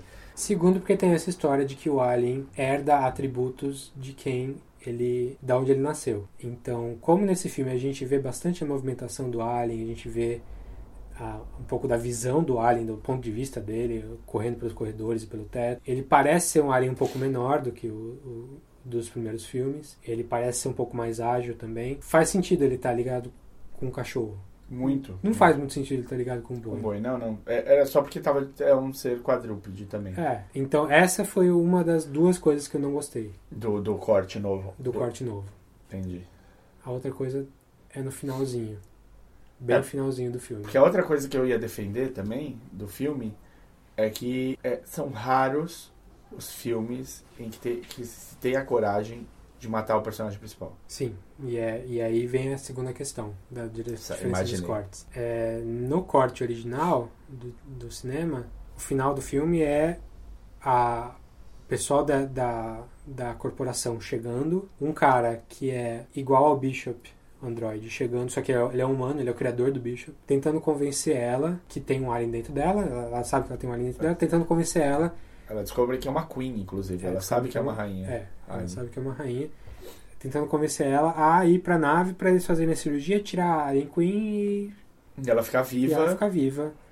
Só que ela sabe do perigo dessa coisa, ela não quer fazer isso, ela tá perto da, da fornalha gigante ali e ela decide se matar. Ela pra- pula pra fornalha. ela pula pra fornalha. Na versão do cinema, enquanto ela tá caindo, O alien nasce. a rainha A rainha nasce. sai. Ela, e ela segura pela mão. percebe, ela, ela brota do, do peito da, da Ripley e a, e a Ripley força com a mão dela pra rainha voltar. Não, não vai voltar, não vai sair. Não vai fugir. Enquanto tá caindo pra morte. Morreu. Aí, aí- o filme acaba aí. Na versão do Assembly Cut lá, A rainha não, não nasce. Não, a Ripley cai sozinha. Ela só cai. E ela cai num efeito muito mal feito. Não, é o tosquíssimo. Aquele fundo, ele é, ele é ruim de qualquer jeito. É. É, é meio, meio tremidinho, assim. É, não, o, o- logo antes eles tinham feito, eles soltam, sei lá, um, um metal quente em cima do alien, em o cima chumbo. do... É, o chumbo quente em cima. E aí é, o alien continua vivo, aí ela abre a- as torneiras lá e água em cima do alien e ele estoura. Esse efeito é super bem feito. É. O alien trincando é incrível. Sim. E aí em seguida eles me fazem esse efeito que é uma... É um problema de composição, na verdade. É tal do, do, efeito chroma Chaves, key, do é. chroma key. É, os caras não, não tinham controle muito fino para fazer a borda e tal. Hoje em dia é muito mais fácil. Sim. Mas é, eu não gosto dos efeitos do Alien 3 no geral. Tirando esse, esse que é bem prático da explosão, a movimentação do Alien eu não acho legal. É porque eles queriam fazer um alien mais rápido, né? Um É. alien... Ah, Tem, tem, eles fizeram uma miniatura do Alien e fizeram stop motion. Dele Ah, correndo. Entendi. Não Ah, é mais um é, cara é, to- vestido. é mais tosco, é. É, É não, mais é, tosco. não é mais um cara vestido de Alien. Mas eu não sei. No final eu gosto do 3. Então, no fim, é um filme bom? Não é um filme bom. Não, bom ele não é. Eu tenho, eu tenho um apreço a ele, acho que muito porque é o primeiro filme do Dave Fincher, assim. Eu gosto muito do Fincher, então. Eu também. Tanto que o Seven, pra mim, foi o filme que me despertou para cinema na vida. É, é um filme muito importante pra mim. E eu gosto do Fincher no geral. Clube da Luta também gosto pra caramba. Enfim, quase todos os filmes dele. Você viu no meio? Entre o Seven e o Clube da Luta? O The Game, The Game. sim. Adoro The Game. Muito bom também. E eu, eu tenho um apreço pelo, pelo Alien 3 também, porque, de novo, foi o primeiro contato que eu tive com a franquia. Mas eu reconheço que é uma bagunça. É uma bagunça. É, podia ser muito melhor do que foi. Ainda bem que ele tem um monte de ideias legais, um monte de imagens legais também. Tipo aquela cena famosa da do Alien com a cara quase no rosto da Ripley, com, tipo, cheirando ela, assim. Sim. É uma das imagens mais legais da série inteira. E é quando ela entende que ela tá grávida, né? É, que ela tá grávida. a, a, o ponto de vista do, do Alien também é super legal. Sim. E o. Ah, é, é a primeira vez que eles usam isso, né? A câmera Sim. subjetiva Sim. no Alien. Primeira vez. Então são ideias super legais e é, são coisas até bem feitas, mas num filme que é uma bagunça e num filme que além de ser uma bagunça é muito muito para baixo. É difícil gostar, difícil ficar interessado em. Tipo, o filme é todo amarelo. É, e a Ripley não tá no, no, no melhor momento da vida dela, né? Tipo, também. Sim, ela tá ali. Tinha acabado de sobreviver de, um- de uma coisa terrível, cai noutra coisa terrível, perde a menina, que inclusive num dos, numa das versões que foi rejeitada do, do roteiro, a história não era nada, não tinha nada a ver com isso. Era a história da Newt e do Hicks, enquanto a, a Ripley estava em coma. Nossa. Ia ser outro filme totalmente Totalmente diferente. diferente. Bom, terceiro acaba, o personagem principal tá morta. Como Acabou é a que... série, né? Acabou. Acabou tudo. Chega. Mas não, Cinco anos depois, É, os, os produtores resolvem tirar um pouquinho mais de leite da franquia. acho que dá, dá mais leite, né? Dá- vamos, vamos ordenhar essa franquia. Chamam mais um diretor relativamente desconhecido. Muito bom. Fora da França, ninguém conhecia. Que é o Jean-Pierre Jeunet. Que depois vai ficar famoso no mundo inteiro fazendo Amélie, Amélie Poulain. Amélie Poulain. O Junet, ele, ele, ele transita muito bem entre filmes com ar de sonho e filmes com ar de pesadelo. Os primeiros, O Ladrão de Sonhos e o Delicatessen, que é um filme incrível, eu tinha visto antes do Alien 4 já, é, são pesadelos, claramente, esteticamente. E o Amélie Poulain e o seguinte, que é o Amor Eterno, alguma coisa assim, Very Long Engagement em inglês, né? é, são sonhos, né? São oníricos. Então, o- ele, ele, ele tra- trabalha muito nisso. E o Alien 4 é um- uma estética de, mais de pesadelo. É uma estética mais suja, é uma estética mais... É, eu acho mais anos 90 do- dos filmes. É o ano, mais anos 90 dos filmes, sem dúvida. Tem um roteiro do Joss Whedon, Que era pra ser incrível. que tá no meio de fazer Buffy nessa época, 97, que tava na, Uhum.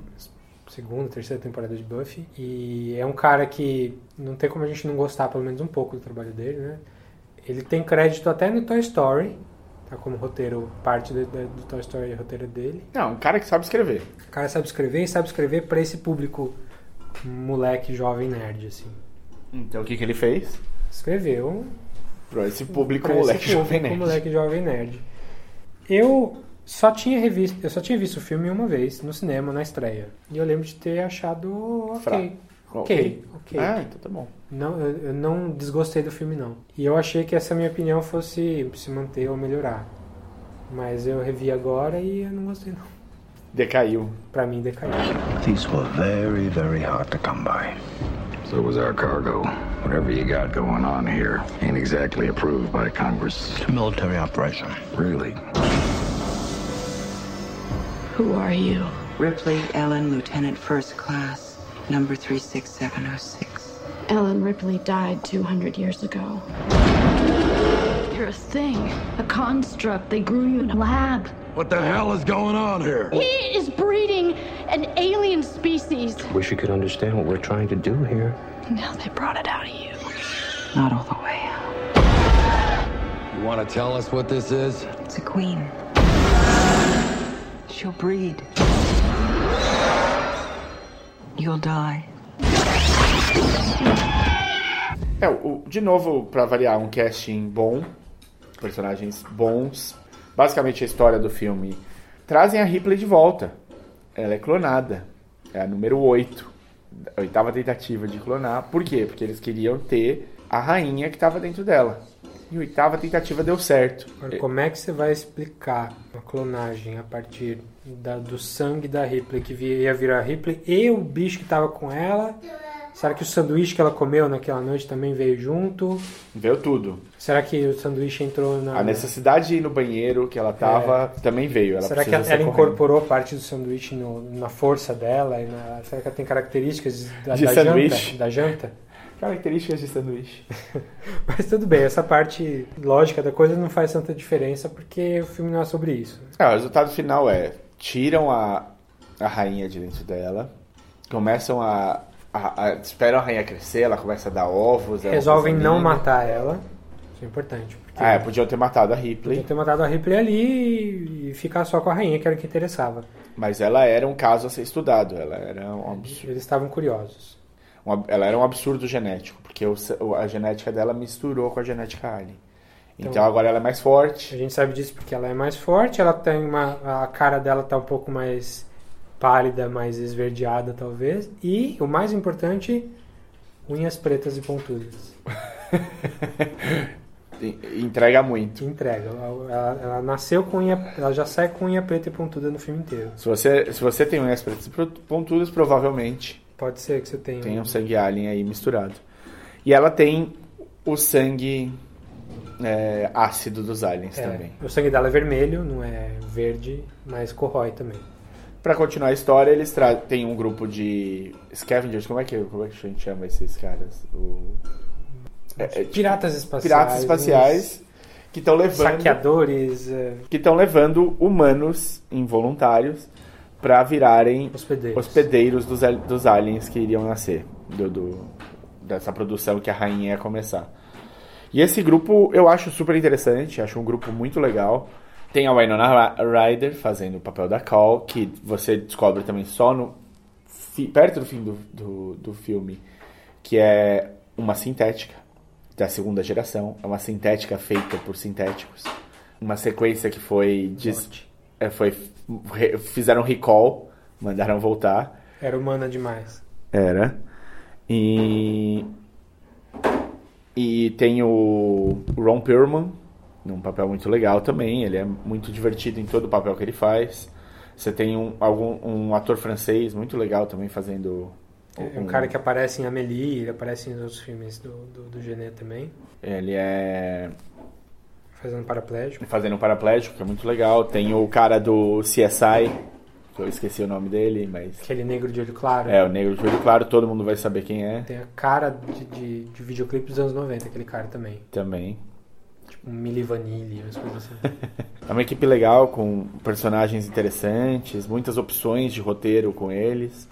É. E eles se contrapõem, eles não querem que tenha o, o, o que eles depois que eles descobrem onde os humanos estão sendo usados e tal, e, e, encontram a Ripley, as coisas ficam meio claras pra eles de que aquilo não deve estar certo. É, eu acho que essa, essa estética do, do grupinho diferente, diferentão ali, do pessoal que só tá ligando pro lucro e tal, e são meio piratas espaciais assim, o, Joss Whedon aprimorou essa ideia alguns anos no- depois no Firefly. com o Firefly, que, que é a mesma ideia, mas muito mais bem executada, pra na minha opinião. Assim, eu- Não, Os lógico. personagens do, do Alien Resurrection, esses caras são legais, são, são coloridos, assim. Mas não é a equipe do Firefly. Mas eu não, eu não achei que eles foram bem explorados. É, não, o filme, o filme tinha essa opção. Tava ali, tinha essa opção de você seguir um pouco mais com eles, mas não foi. É, eles começam já brigando entre si, aí eles chegam botando banca na galera da, da, da, da estação ali espacial que eles param. Meio você não sabe o motivo, puxa a arma na frente dos outros. E tipo, não, não precisava, eles podiam fazer o que eles queriam fazer com menos barulho. Assim. Parece, assim, não é nem pra gente que isso é ruim, eu acho que isso é ruim pra eles, personagens. Eles estão se entregando muito cedo. Eu Sim. achei ali. Talvez tenha precisado fazer corte por tempo de filme, né? Não sei. Ah, o diretor fala que ele adora a versão que foi pro cinema. É, e o filme, o filme no final tem uma hora e quarenta, não, assim, pros padrões atuais ele é um filme curto, né? Tipo, ele, sei lá, um pouquinho mais, uma hora e cinquenta, mas é curto pra, pra hoje em dia. De novo eu vi a versão estendida. Estendida. Que a versão estendida tem é, é muito pouca coisa que muda. O diretor falou que ele prefere a versão do cinema, mas eu vi estendida só porque tinha mais informação ali pra ver.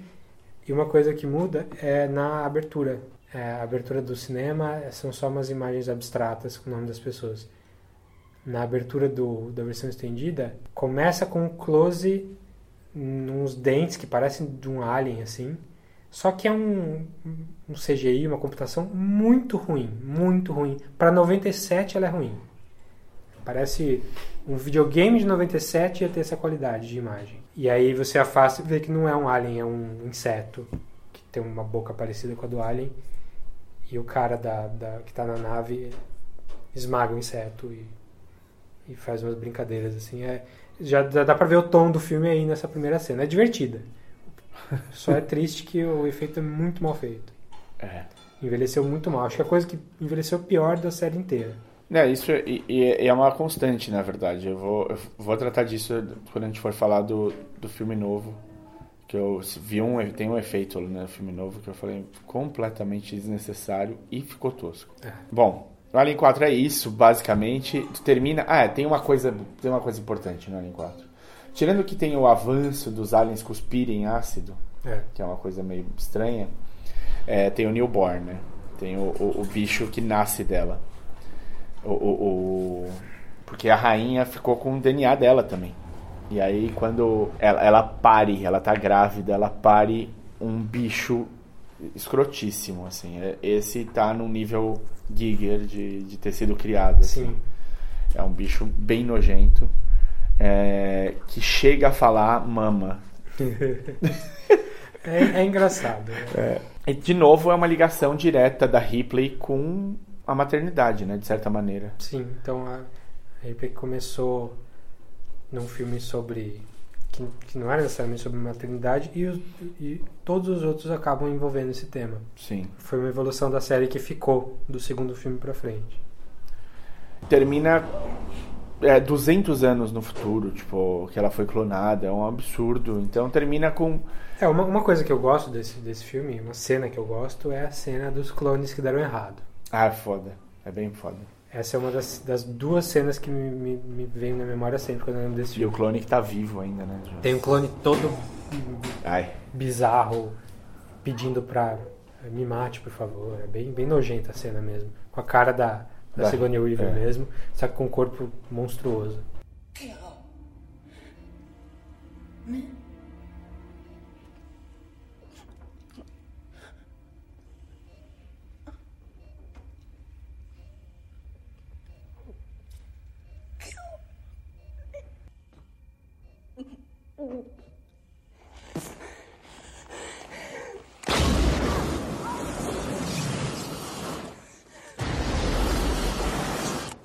E a outra cena que eu gosto bastante, acho que é um pouquinho antes dessa, é a cena embaixo d'água. Ah, é boa também. Os aliens nadando. Os aliens nadando atrás deles. Tudo bem que todo mundo ali segura o, o, a respiração por muito mais tempo do que é humanamente possível. Não sei, Tom Cruise falou que segurou por seis minutos. É. pra aparecer só, só quatro no filme. É, mas pra você ver, o menino tinha mais nele. Mas ali no, no Alien 4, essa cena eu achei muito bem dirigida, muito bem, bem pensada, esquematizada, porque eles começam num lugar, vão para outro, você sente a tensão crescendo. A cena ali. da cozinha, né? Que termina na cozinha com eles fugindo pelo meio da. Termina na cozinha? É, eu não lembro, Acho né? que começa na cozinha. Começa na cozinha, tá. Termina num corredor vertical. Ah, pode ser, lembrei. É, mas é uma cena que parece que poderia estar no 2, por exemplo. Podia estar no Aliens. É tensa. É bem tensa e eu acho, acho muito bem construída. E o Alien 4 termina voltando pra Terra. A ah, nave. essa cena eu achei terrível. Não só pra Terra, mas pra Paris. É. Só pra. N- Não pode ter sido ideia do diretor, porque é muito clichê ter sido ideia do diretor. Um francês terminando em Paris. Eles chegam na Terra não dizimada, mas, mas ali pelo menos Paris está dizimada. É, no- porque elas na verdade mandam o, o- a, a Call ela faz a nave que elas estavam antes se chocar contra a Terra. Não sei se foi naquele pedaço, não sei o que que Eu, eu entendi que a Terra já estava assim. Que a Terra, pode ser. tá- tanto que eles falam em alguns momentos do filme: Ah, Terra, não, ah, que que eu não quero, não quero ir pra lá, não. Aquele lugar horrível. Earthman. What a shithole. É, no, final do cinema elas ficam olhando pela janela e aí uma fala Ah, não pra tem outra- isso no final do cinema? Eu acho que não. Eu, tava, eu passei ontem, pode ter sido errado, mas. Aparece a Torre Eiffel quebrada no meio? Então, não. Eu não, não, não, eu não vi. Pode, eu- olha, falha minha, juro pra vocês, se for. Mas eu sei que é Paris, eu, eu sabia que era Paris. Não lembro porque talvez tenha tido essa cena da Torre Eiffel. Mas elas estão olhando pela janela, elas não descem e tal. Elas estão olhando pela janela da nave delas elas falam: Nossa, mas é tão bonito. E termina assim. Nossa, agora eu vou precisar pegar esses- as duas versões ali pra dar uma olhada. Então, tem mais uma coisa que é legal no Alien 4, o Alien Resurrection, que eu tinha esquecido de comentar. Mostrar a inteligência dos aliens. Eles estão presos, os três primeiros, que eles nascem dos ovos tal, e usam os humanos como incubadeira. Eles estão presos, vão ter como fugir, não sei o que lá. Dois deles têm uma ideia excelente, eles atacam o mais fraco dos três e usam sangue ácido para corroer o chão e fazer um caminho de fuga para eles. Então você consegue ver que eles não são só um ser o, o que age por instinto, que ali tem um raciocínio, tem uma inteligência por trás disso. É, na cena imediatamente antes dessa, o, o, cientista tá ali punindo ele com o nitrogênio líquido lá, com o gelo, sei lá que é aquele gás. E ele faz um, o, o, alien ataca ele no, no vidro, aí ele dá o gelo pra, pra punir. Aí a hora que o alien vai atacar de novo, ele, ele quase põe a mão no botão do gelo de novo, o alien já para. Aí ele fala, ah, você aprende rápido. Sim. Então aí, aí ele já, já dá essa deixa de que eles, eles Eu- são mais inteligentes. É verdade. Eu, não- eu tinha esquecido dessa cena. Então dá, dá pra ver que tem um- uma inteligência ali funcionando. Isso é bom para pro próprio bicho, assim, né? Porque por enquanto, é, por mais que ele seja um bicho assassino, incrível e tudo mais, uma melhor máquina de matar que tenha, o, você não sabe, você não acompanhava a parte o, o alien o suficiente pra saber qual- se ele tinha uma Não dá tempo, né? não. Porque ou ele fica o filme inteiro escondido, ou tem um milhão deles e não dá tempo de. Você entendeu? Entender. É. E o legal desse cientista é que ele é o Worm Ah. Tongue, né? Ele é um. Ele é uma pessoa creepy, o ator é O um ator é cara, creepy, é. Ele, ele, ele, é, ele tá no arquivo X, né? No- Ah, é? é, ele faz um. Um condenado à Sim. morte num episódio. Porque o arquivo X é meio IAR, né? Todo mundo Tem- passou por lá. Todo mundo passou por lá, né? Eu nem me surpreendo mais. Eu não lembro de ninguém, né? Eu lembro, eu lembro do episódio até que o cara aparece, mas eu não vou lembrar da cara dele no episódio. É, eu lembro de alguém do, do cast falando depois, muito tempo depois, que, que esse cara era muito creepy, tipo, no set, assim. Ele não era uma pessoa legal de estar junto. E, e ele, ele tá bem creepy no filme, no, no Alien, né? Ele tá, Tá. uma cara de louco. E depois, quando ele aparece No final, no, como pupa, lá É, como cocumbo. cocumbo, como é que chama? Pupado? Não, é... é, Encasulado. Encasulado. Ele fica descrevendo a, a maravilha que é o Alien enquanto ele tá ali pra morrer. É, olhando, ele se apaixona pelo newborn, né? Pelo... É, é, com aquele olho Nossa, esbugalhado você- dele.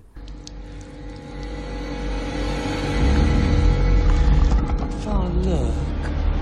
Look, beautiful, beautiful little baby.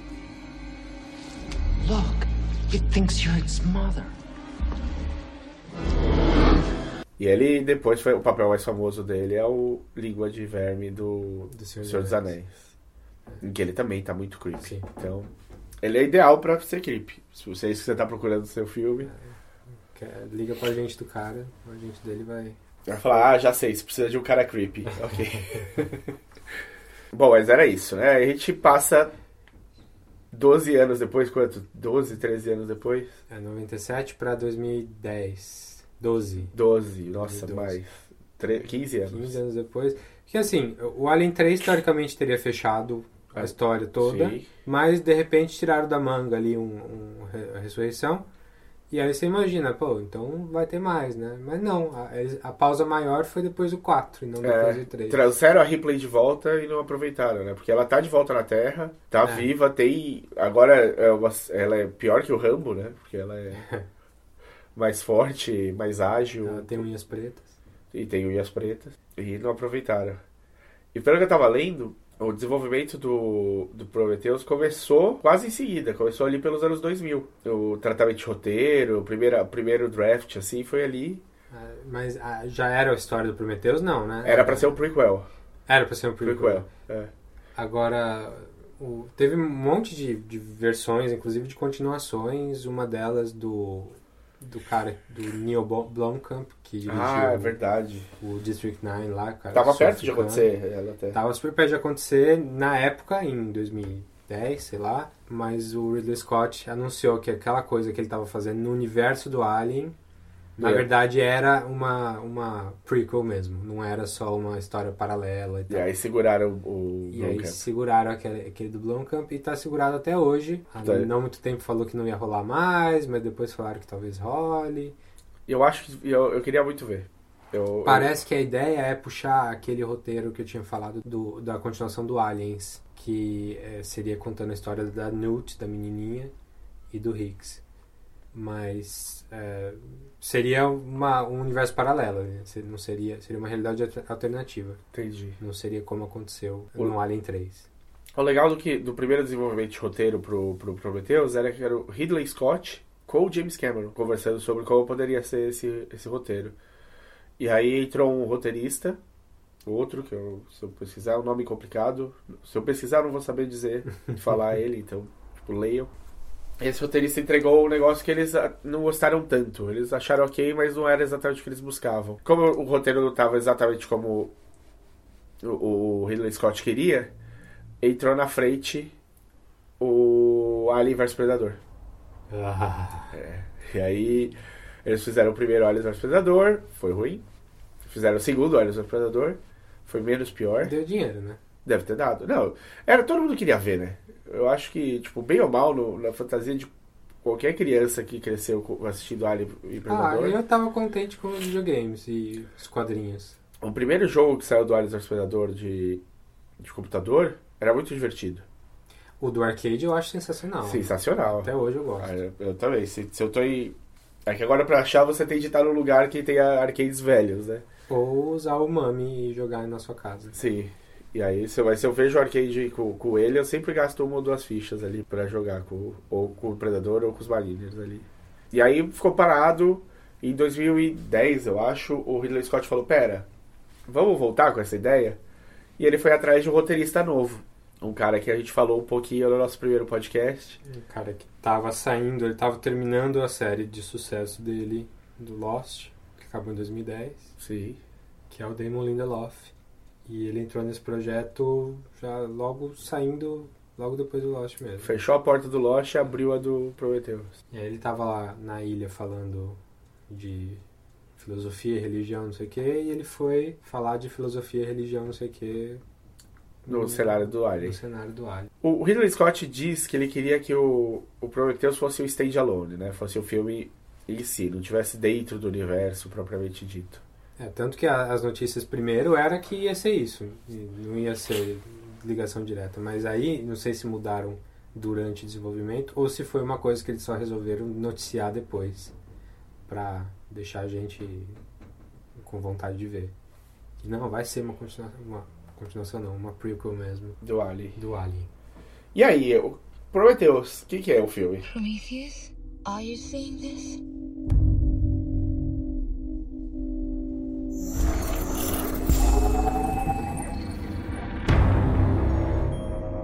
Whatever that probe is picking up, it's reading life form. What do you mean a life form? Oh, the head. Changing. Changing into what? It's moving. These things moving. What is that? There's a ship. They're leaving. To go where? Earth. We were so wrong. Take us home! If you don't stop it, there won't be any home to go back to.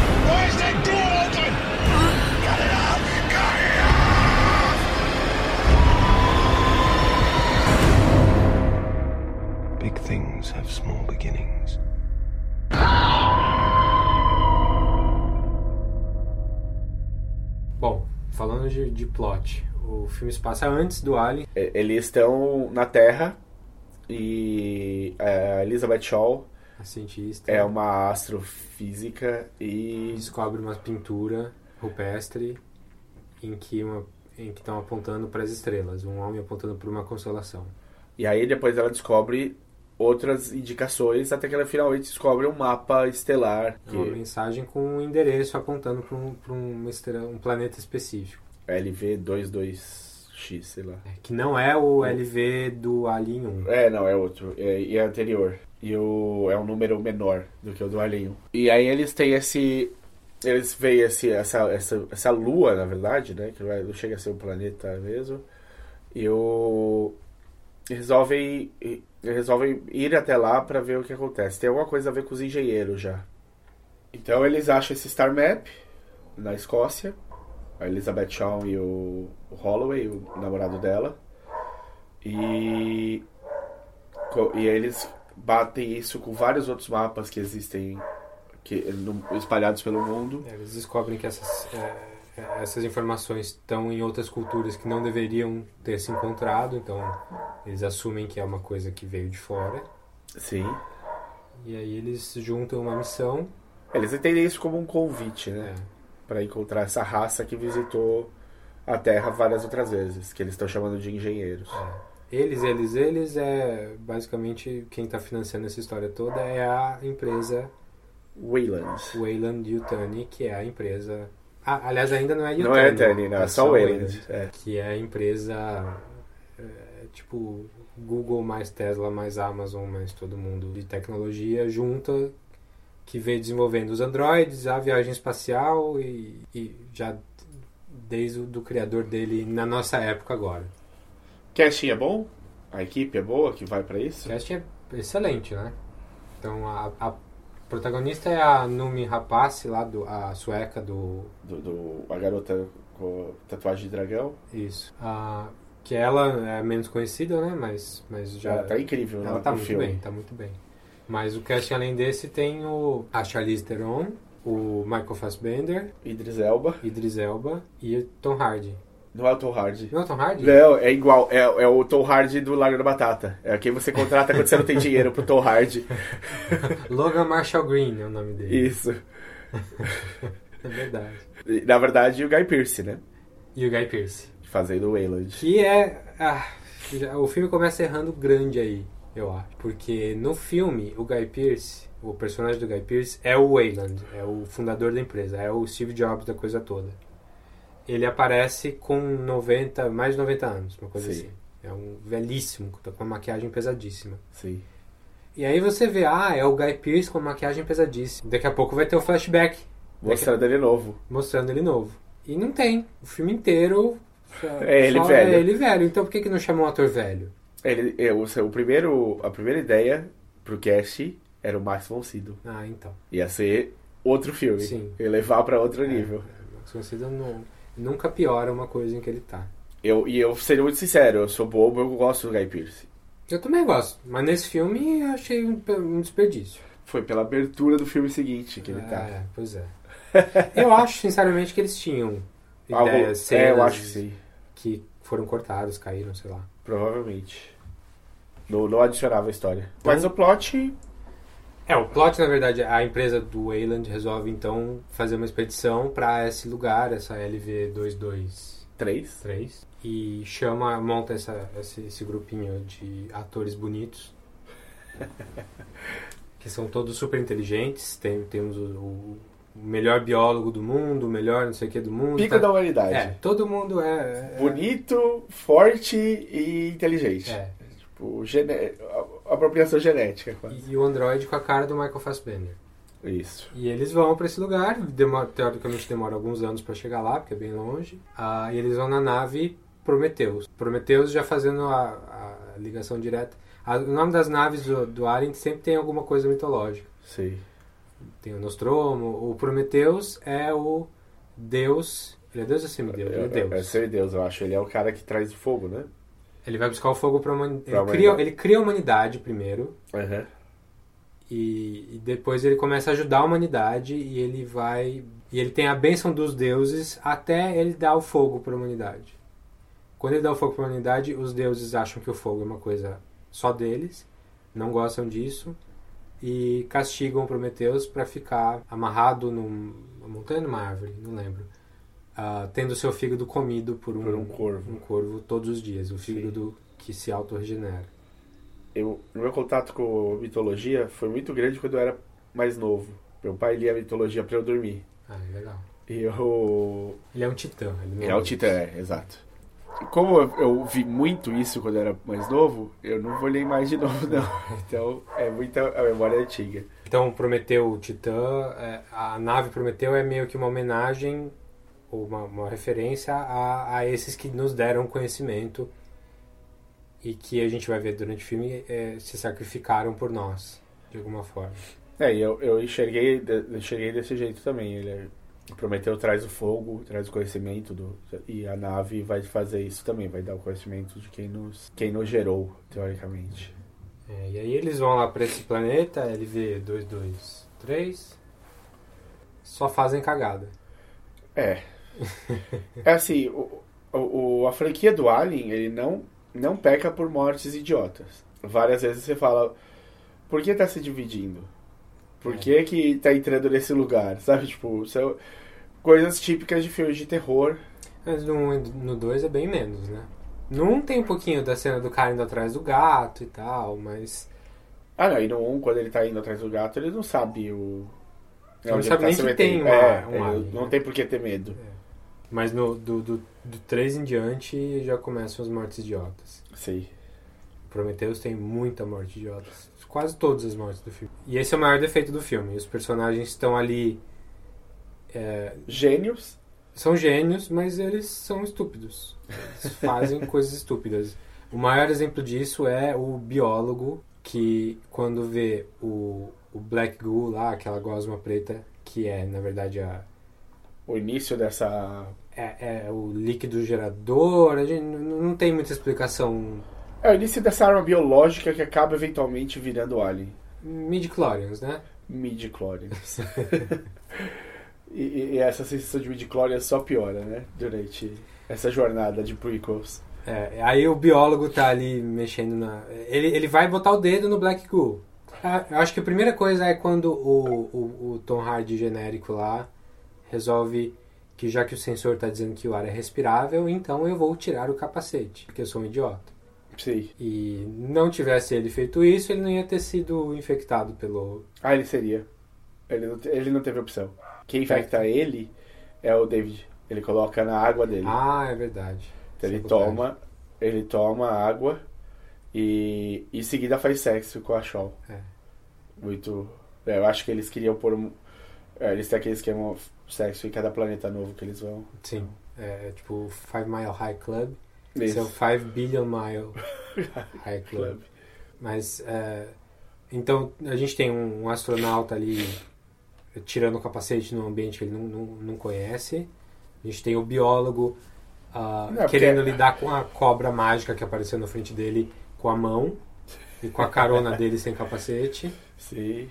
A gente tem as pessoas que não sabem andar para o lado, só sabem andar para frente. Então, quando uma coisa gigante é, tá, tá girando em direção a elas, ao invés de elas saírem para o lado, elas continuam correndo para frente até serem esmagadas. É, Essa cena é bonita no filme. Então, é, é, esse é o grande defeito, deixa todo mundo pé da vida com razão. Eu acho que estraga o filme bastante. E é, é, o, é o que te pega também. É, muito, muito. Eu, assim, me pegou um pouco porque eu sabia que a parte filosófica e teológica do filme era importante. Eles tinham feito. E eu tinha acabado de terminar de traduzir um livro do Eric von Däniken. E pra quem não sabe, o Däniken é o cara que escreveu o Era os Deuses Astronautas, né? Ou, como ficou em inglês, é Chariots of Fire. E ele defende exatamente, o, tipo, o trabalho inteiro do Däniken é mostrando que os alienígenas estiveram aqui em pontos cruciais da nossa história. Ele defende isso mesmo, não é uma Não, obra, não. é uma coisa... Séria, séria. Pesquisa, e tu- ele vai atrás, ele vai em lugares tipo Puma Panku, onde eles. lá no, no, no Peru. E é no, no topo, é um platô no topo de uma montanha, e ele chega lá em cima e tem um monte de pedras cortadas perfeitamente, encaixadas umas nas outras, de milhares de anos atrás. Que tecnologia existia para isso, sabe? Para fazer esse tipo de coisa no alto dessa montanha e tal. E Ele, ele é o pai do History Channel recente. Exato, Aliens. Aliens. Ele também, ele estuda muito a Bíblia, né? Então ele pega todas aquelas incongruências do tipo, esse cara viveu 600 anos dentro do tempo da Bíblia, mo- é, mostrado na Bíblia. Ou então esse cara é várias vezes é, falado sobre ele como o cara tendo 6 metros de altura, ou 5, ou 4 metros de altura. Então, tipo, eram seres muito maiores do que deviam ser, durando muito mais tempo e tal. É, O Velho Testamento é meio cheio dessas pequenas coisas, principalmente bem no comecinho dele, assim. A Gênese e tal. Gênese não. Gênesis. É, e, mas o lá ainda não tem o, a família toda, os desdobramentos. Tem? É só. Tem bastante. Tem? Então é isso. Mas por ter tido contato com o Daniken já, assim, acho que esse livro que eu tava terminando de traduzir era o quinto livro do Daniken que minha mãe traduzia. Como ela parou, precisou parar no meio, né? Eu, eu acabei terminando. E, mas ela, ele já era meio guru dela. Então toda vez que eu ia encontrar minha mãe, ela me contava novas histórias do- dos livros do Daniken, o que, que ele tava falando, o que, que ele tava pensando. Então quando eu vi o começo do Prometheus, que é o grande ponto, né? Tipo, é, o, o, o início, o início já dá o tom da filosofia e teologia que eles vão trabalhar no resto do, do, do filme, que é o alienígena tomando o drink dele e se desfazendo na água da Terra, para misturando o DNA dele com o DNA da água e criando, gerando vida, né? Eu, eu meio que falei, eu já vi isso antes. Então não, me, não mexeu comigo dos botões certos, assim. Foi mais tipo, tá, espero que isso seja melhor desenvolvido durante o filme. E você achou que não foi? Achei que não foi. Eu achei que foi. Eu, eu sou bem, bem o oposto do seu aí. De, eu, eu achei uma ideia. Não que eu nunca tivesse ouvido falar, mas também não era, não sou versado na obra do cara, do, Sim, do- sim. dos astronautas. Mas eu achei uma ideia bem construída no filme, sim, e bem construída nas análises do filme depois. É, eu já citei no, quando a gente estava falando do, dos leftovers lá, quando a gente estava falando do Lindelof, que é o roteirista, Roteirista do filme também. do filme, ah, que depois de ver o filme eu achei um, um post de um cara aleatório na internet que ele meio que esmiuçava os temas do filme ah, nessa para esse viés teológico da coisa. E a gente vai colocar de novo na anotação do, do, do episódio o link de novo para esse post que eu acho bem legal. Ele é, mas ele é um pouco longo mas ele, ele fala de muita coisa interessante. Ele fala um pouco da mitologia e ele fala de, do simbolismo. Ah, o Prometheus é o, o deus que. o titã que foi condenado a morrer com o abdômen aberto por nós. E ele fala como no filme isso acontece o tempo todo. Você acha que esse simbolismo tá ligado com Jesus também? Então, pra caramba. No filme tem, tem uns murais que eles veem que aparecem no filme. Não, não, não fica muito claro, mas se você parar pra ver assim, tem o desenho de um serzinho ali com o abdômen aberto. Tem a imagem do alien crucificado. O cara conta, acho que pelo menos cinco instâncias de alguém com o abdômen aberto que se sacrifica por outros. Inclusive a própria Elizabeth Shaw no final do filme. Sim. Quando, quando ela, ela entra naquela máquina de cirurgia lá pra fazer o parto, que não é o parto do, do proto-alien. Mas então o filme tá cheio dessa referência do, do, do Deus com o abdômen aberto. E aí, onde que entra o, cristianismo na história toda? O que ele fala aqui, ele pega entrevistas com o Ridley Scott pra basear o que ele tá falando.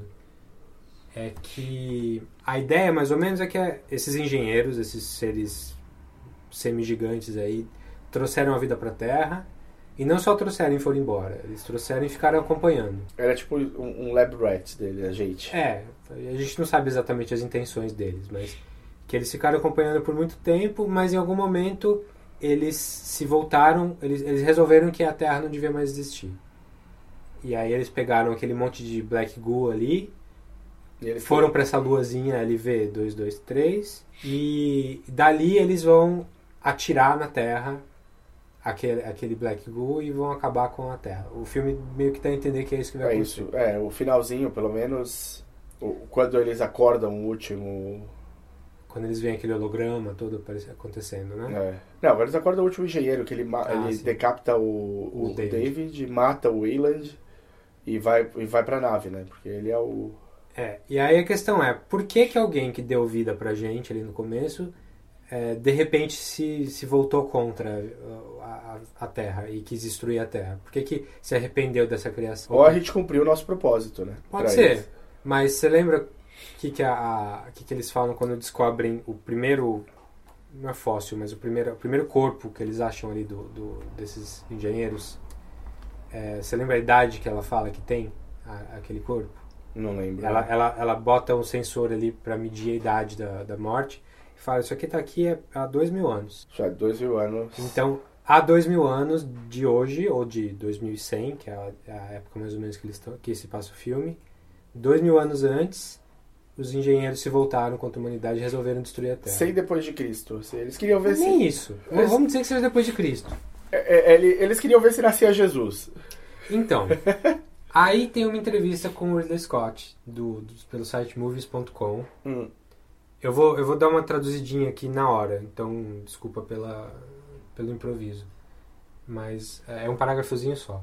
A reportagem pergunta: Nós ouvimos que estava no, no roteiro que os engenheiros estavam mirando no nosso, na destruição do nosso planeta porque a gente crucificou um dos seus representantes e que Jesus pode ter sido um alien. Isso foi considerado? Vocês consideraram isso? A resposta do Ridley Scott foi: é, nós com certeza consideramos isso. Mas aí a gente pensou que ia ficar um pouco na cara demais. Mas se você pensa na ideia de que nossos filhos estão se comportando mal ali embaixo, ah, no cenário, nesse tipo de cenário, tem momentos que parece que eh, eles perderam a mão da gente. Que, a gente. que aqui a gente começou a correr com, com armas, começou a se matar, se bater, que seria o, o Império Romano no caso, e que a gente teve bastante tempo para Pra melhorar. para melhorar e não melhorou. Ainda bem que, né, os egípcios, o... Pois é, então teve os egípcios etc. E aí ele, ele termina falando: ah, vamos mandar um último emissário nosso ali para ver o que, que, que, que a gente pode fazer e o que, que acontece com ele. ele. A gente mata ele. Essa, aí termina. Esse é o final da, Da citação aqui. É, basicamente, eles mandaram um cara pra ver se a- os humanos tinham chance de, de evoluir, e o cara chega aqui e é morto. E ele é morto por nós. Então é, a decisão de destruir o planeta é depois disso. Que Jesus, que era um alien, e não era. Não era um, nem humano, nem, nem diretamente filho de Deus, é, é, é morto por nós e por isso então agora a gente vai sofrer. Só que para nossa sorte, ou não, ou azar, é, dá um problema lá com eles. Things go south. É, things go south. E eles não conseguem fazer isso. E a gente dura mais dois mil anos. Pelo menos. Até Paris, pelo menos. Paris destruída no Alien 4. Sim. Então, é, essas ideias todas, que são um pouco extra-filme, não estão ali no texto do filme, estão no subtexto e às vezes até um pouco na. Na leitura Na- pessoal. É. Eu acho que, pra mim, fazem valer demais a- até as cagadas dos, dos personagens. Isso somando com a direção de arte, que eu acho Fenomenal. incrível, eu acho lindo, o filme lindo. Então, juntando, é, juntando essas coisas, os, os atores são bons, as ideias são super interessantes, os temas acho que são relativamente bem desenvolvidos. E os takes são maravilhosos. E os takes o, são o maravilhosos. enquadramento.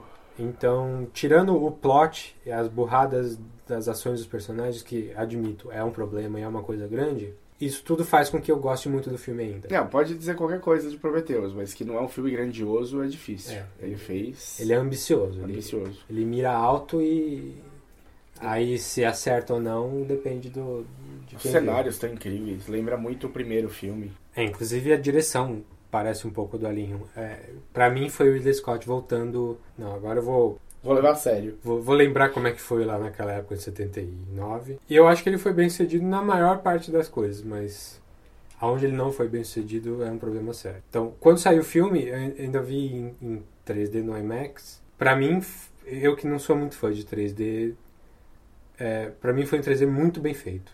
É.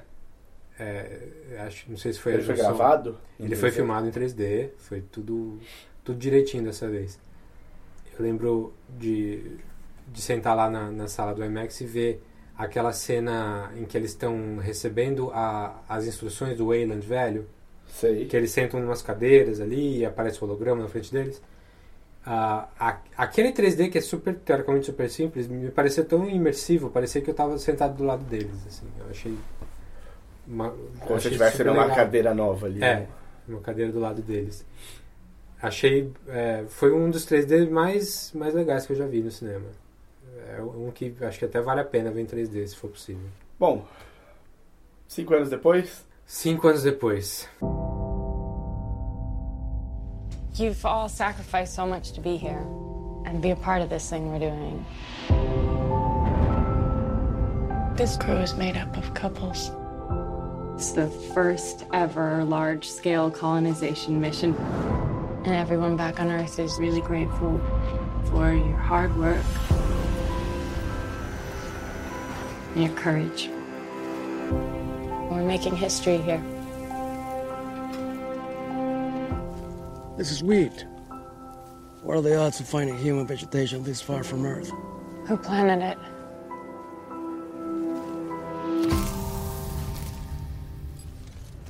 You hear that? What? Nothing. No birds. No animals. Nothing. Covenant, do you read me? Covenant, come in. What's happening?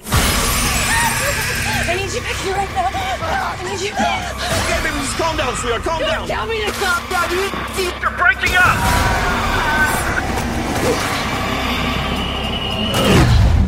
All of this is to start our new life. Vamos falar um pouquinho antes do filme? Tá bom. É, aí a gente entra em spoilers. Mas é continuação direta desse filme, do, do Prometheus. tipo, quase a cena seguinte. Não, É. mentira. Se passa em alguns anos depois, mas é, a história é a continuação direta mesmo. A a Alien Covenant, é, o Covenant é uma, é uma nave di- diferente das outras naves. Não é uma nave de exploração, não é uma nave de mineração, não é uma base espacial, é uma nave de colonização. Então, Du- du- du- duas mil pessoas na nave. Du- duas mil pessoas indo para um mundo em que eles passaram anos procurando e acharam um mundo com, com características ah, habitáveis, botaram a galera ali e vambora. Deve ser uma viagem de, sei lá, uns 15 anos, provavelmente. É, eles não falam, eles só falam, tipo, no meio do filme onde eles param a nave, eles falam que falta sete anos e pouco para chegar no lugar. É, então, é pelo mínimo 10. Eu tô chutando que eles tiveram pelo menos uns dois anos entre. Porque faz 10 anos da missão anterior. Eles falam isso, né? Da missão da Shaw, da Elizabeth Shaw. É, é a primeira vez que, que não tem a ver com eles irem atrás de um alien. Sim. Porque desde o primeiro Alien, eles, é, quando eles descobriram lá que o Alien existia, a, a empresa já mandou o Ash pegar o Alien para ser arma e tal. Todos os outros filmes acabam envolvendo essa história da corporação Querendo uma arma. querendo uma arma biológica. E dessa vez não, dessa vez é só a exploração, eles estão indo para outro, outro planeta, colonizar porque a, a Terra. tá morrendo, a gente não sabe direito o que eles nunca explicam. Mas, e aí? Parece que é a continuação direta do Prometheus. Então, o que eu tinha ouvido falar era que não é um filme muito bom, mais ou menos, pode ser, mas se você gostou de Prometheus, você vai gostar bastante desse filme. E. E eu detestei esse filme. E você gosta bastante do Prometheus. E eu gosto bastante de Prometheus. Ele É, tem. Ele abre, e isso é a primeira, não é um spoiler, porque é a primeira cena que você vai ver, Um flashback. num flashback, onde O Guy Pearce aparece novo. Ah, justificou então. Justificou, era o ele. O Cassio. e é a, ele criando o David do primeiro filme, do, do Prometheus. E o take é incrível, o take é Kubrickiano, né? É, É. uma, uma, uma abertura ali gigantesca, limpa, é, te dá o grau do, de futuro, mas não te, dá- não te precisa em quando. Lembra bastante Ex Machina. Lembra um pouco o, o visual, O né? visual. Tem, no fundo tem umas montanhas, um lago bonito. É, é bem. Tudo de vidro. Tudo de vidro, janelas gigantes. Verdade. Então é muito bonito. Ele está criando ali e, e começa a. o- é, ali o David questiona criador, a questão de criador e criatura. Se você me criou, quem criou você? É. E você está procurando o seu criador, mas eu já achei o meu. Eu já sei quem é o meu. E até aí, beleza, achei ótimo, boa ideia. Tipo, bo- bom tema, pelo menos. Sim, uma boa abertura. É. E aí começa a introduzir os outros personagens, já, já fala desse flashback da, da nave de colonização. Você fica sabendo um pouco da história deles antes de. ah, assim, du- durante as ações deles, não tem uma explicação de cada um, o que é uma coisa boa também. Mas o plot, pra simplificar, pra vocês poderem assistir sem problema o filme no cinema, é básico. Ou, ou não. Ou não, é. É basicamente é uma nave de, col- de colonização, com uma equipe que vai cuida dessa nave. Eles têm um sintético que, enquanto eles estão em em- no sono deles lá, no Hypersleep, é isso que chama? Cry, ou Cryosleep. Acho que é É. Cryosleep. O sintético cuida da nave, ele, a nave tem um computador de. um computador ci- ciente, vai, mais ou menos, do que está acontecendo em volta e tudo mais. Que é o Father. Ou é Mother? Mother- não, é Mother. Mother Father é no, no É. Alien 4, né? Então o, o- é o primeiro Mother que, que se tem registro. E eles estão. Basicamente eles estão bem juntos, eles trabalham bem juntos. Tem um, um evento que danifica a nave, a tripulação precisa ser acordada Eles precisam improvisar. e eles vão precisar improvisar. Então o filme, o plot do filme é- é- começa aí. Então é, daqui a pouco a gente vai discutir um pouquinho mais é, a fundo o que acontece no filme. Mas antes de a gente entrar em spoilers, é, vocês já ouviram que a gente não gostou, né? Nenhum de nós dois gostou. É um filme que dá pra você esperar sair pra assistir no TV ou no Netflix, caso o Netflix adquira. É, é um filme que, por mim, não precisava nem ter visto. É. É só porque a gente gosta da franquia, a gente quer ver tudo relacionado, mas é, é um filme, eu acho, mal escrito, mal dirigido, com personagens mais burros ainda do que os do Prometheus. Meu Deus do céu, sequências de trapalhões. É, enfim, é ruim, infelizmente. E o Ridley Scott, ele queria quatro continuações, né? Acho que agora ele vai ter mais uma só. Queria Tá. quatro contando com essa, eu acho. Tá. É uma se ele conseguir fazer. Se ele conseguir resolver a cagada dessa, já tá lindo. É, pra emendar no, no primeiro Alien mesmo. Então, spoiler? Spoiler.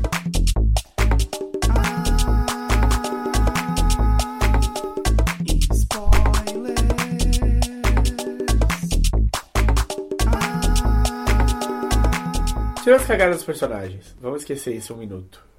O... Difícil. Por que, que o roteiro não, não ajuda, não colabora com a proposta? Primeiro porque eu acho que ele é muito menos ambicioso do que o do Prometheus. A parte filosófica dele É Rasa. muito, muito rasa. Ele não tem... Enquanto o Prometheus tinha cagadas de plot, ele tinha temas muito bons para reforçar ele por trás. Esse filme é um filme de ação. Ele tem duas questõezinhas ali de criador-criatura e de robô se voltando contra a humanidade. Ou contra qualquer humanidade, né? Porque o David não só não quer saber dos humanos, ele não quer saber nem dos engenheiros. Tem uma cena perdida no meio do filme que, se você não tá prestando atenção, e é diretamente ao, David, vai parecer que foi um corte nada a ver e que não significa nada no filme. E eu tive de lembrar como é que acabou o Prometheus pra entender que aquela cena era logo se- consecutiva ao Prometheus, porque ele É sai. o, é o flashback do, do David, né? É. Que é quando ele mata. nave. A- quando- Mata todos os engenheiros. Não sei se eu perdi alguma coisa, mas até agora eu não entendi por que, que o David não gosta também dos engenheiros. Eu acho ninguém, né? Só. Gosta de quem? Ele dele. quer, ele quer criar a máquina perfeita, o... Eu acho que ele quer criar a máquina perfeita com os aliens. Ele tá estudando engenharia genética Hum. pra melhorar. e os, os engenheiros não são dignos da, do estudo dele. É, então não, não faz nenhum sentido. Até porque, se você lembrar, o, e ele acompanhou essa cena, é da briga do, do engenheiro que tinha sobrado do planeta com o. O a, a Lula Molusco lá que nasceu do. Ah, sim. Aquela, aquele, aquela Lula estranha que nasceu da. Da Shaw. Que nasce o Alien. Ele, essa Lula en- engravida o, o, o engenheiro. E, e o, o Chessbuster que sai tem o formato de Alien. É a primeira vez que a gente vê o Alien no Prometheus, né? Ele não, não aparece no resto. É um, é um proto-alien ainda, não é o alien como Ah, a sim, gente conhece, sim. mas é, ele ele tem a cabeça dele tem um formato um pouquinho diferente, mas já dá pra ver que É isso. é, o ciclo E ele é escuro já, não é? Ou ele é claro ainda? Porque todos os que aparecem nesse no, no, no Covenant, no Covenant tem, são claros. São todos não brancos. são escuros. Ah, tá, sim, os os pequenininhos. Os pequenininhos. Sim, e aquele que, que o David fica, tipo, enfeitiçando com o olhar lá. é branco, sim. É branco. claro. Mas o, o, o alien alien que aparece mais pra frente Mas é porque ele, o, o, o, o Facehugger engravida o humano. o humano. É. É, o problema, o problema tá na parte emo dos humanos, então. Transformou os aliens Não, não, porque os aliens clarinhos, os brancos, eles também saíram dos humanos, é que eles não vieram via Chestbuster. Ah, entendi. Um saiu da coluna do cara, o outro saiu da cabeça do outro. É verdade, é verdade. É. É outros. é, acho que é aque- aquele. Eles, vieram, é, é, eles não vieram do Facehugger. é, aquilo Eles- não é ainda um, um- uma espécie. Parênteses rápido. Você falou dos capacetes do Prometheus. Os caras não aprenderam nada. Dez anos depois, eles descem no planeta, que eles não sabem nada, sem nenhum capacete, nenhuma roupa, nada. Eles descem, tipo, safari na África. Vamos lá. Acende o cigarro no lugar.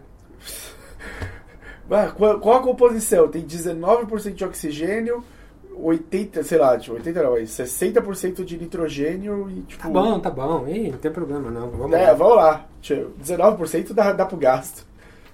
É, A gente tem de morrer de algum jeito, né? Detalhe também que um- uma coisa que talvez não tenha entendido, mas é, depois que acontece um incidente solar ali, que eles perdem as. A, nave perde. tem os problemas da nave.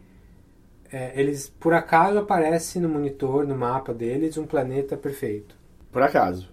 É, na verdade, antes deles verem esse planeta perfeito, Eles já tinham mapeado a galáxia. já, pelo menos um pedaço. Aquele pedaço que eles estavam. O caminho que eles estão indo para chegar lá, no mínimo, tá mapeado. É, eles recebem um, um- um sinal de rádio, sei lá, que pega na, É. no, no Tennessee lá, no, no capacete do Tennessee. Então, o mapa que eles tinham não tinha aquele planetinha que eles descobriram agora, mas agora que eles estão lá, tem o mapa. É, não, e tipo, a- por como veio daquela região, acho, o sinal, a nave mapeia rápido pra, pra achar o que tem naquele. si- Não, eu sei. Enfim. Eu sei. Mas tudo bem, se fosse esse o problema, tava ótimo. Eles ignoraram, o planeta era pequeno, eu não sei. Eu, gente- dá pra dar alguma desculpa. Eles podiam ter dado essa desculpa falada. Eles se questionam sobre isso, mas ninguém, não dá, ninguém dá uma desculpa final no, pro problema. É a velha história do, do Obrigado por Fumar lá, que aquele filme de 2005, eu acho. Que o cara fala, eles estão discutindo sobre fazer um lobby de cigarro pro, pra Hollywood. E, e aí o cara fala, não, mas meu filme é uma ficção científica, é no espaço, se passa 300 anos no futuro. Ah, e não dá pra fumar na nave, no espaço, né? porque o ambiente tem muito oxigênio, então dá Vai problema. explodir. Aí o cara fala, cara, você conserta isso com uma linha de uma linha só na uma, uma fala só no filme. Você fala enquanto você está acendendo cigarro, você fala, nossa, que bom que agora inventaram um jeito da gente poder fumar no espaço, né? Pronto, tá resolvido.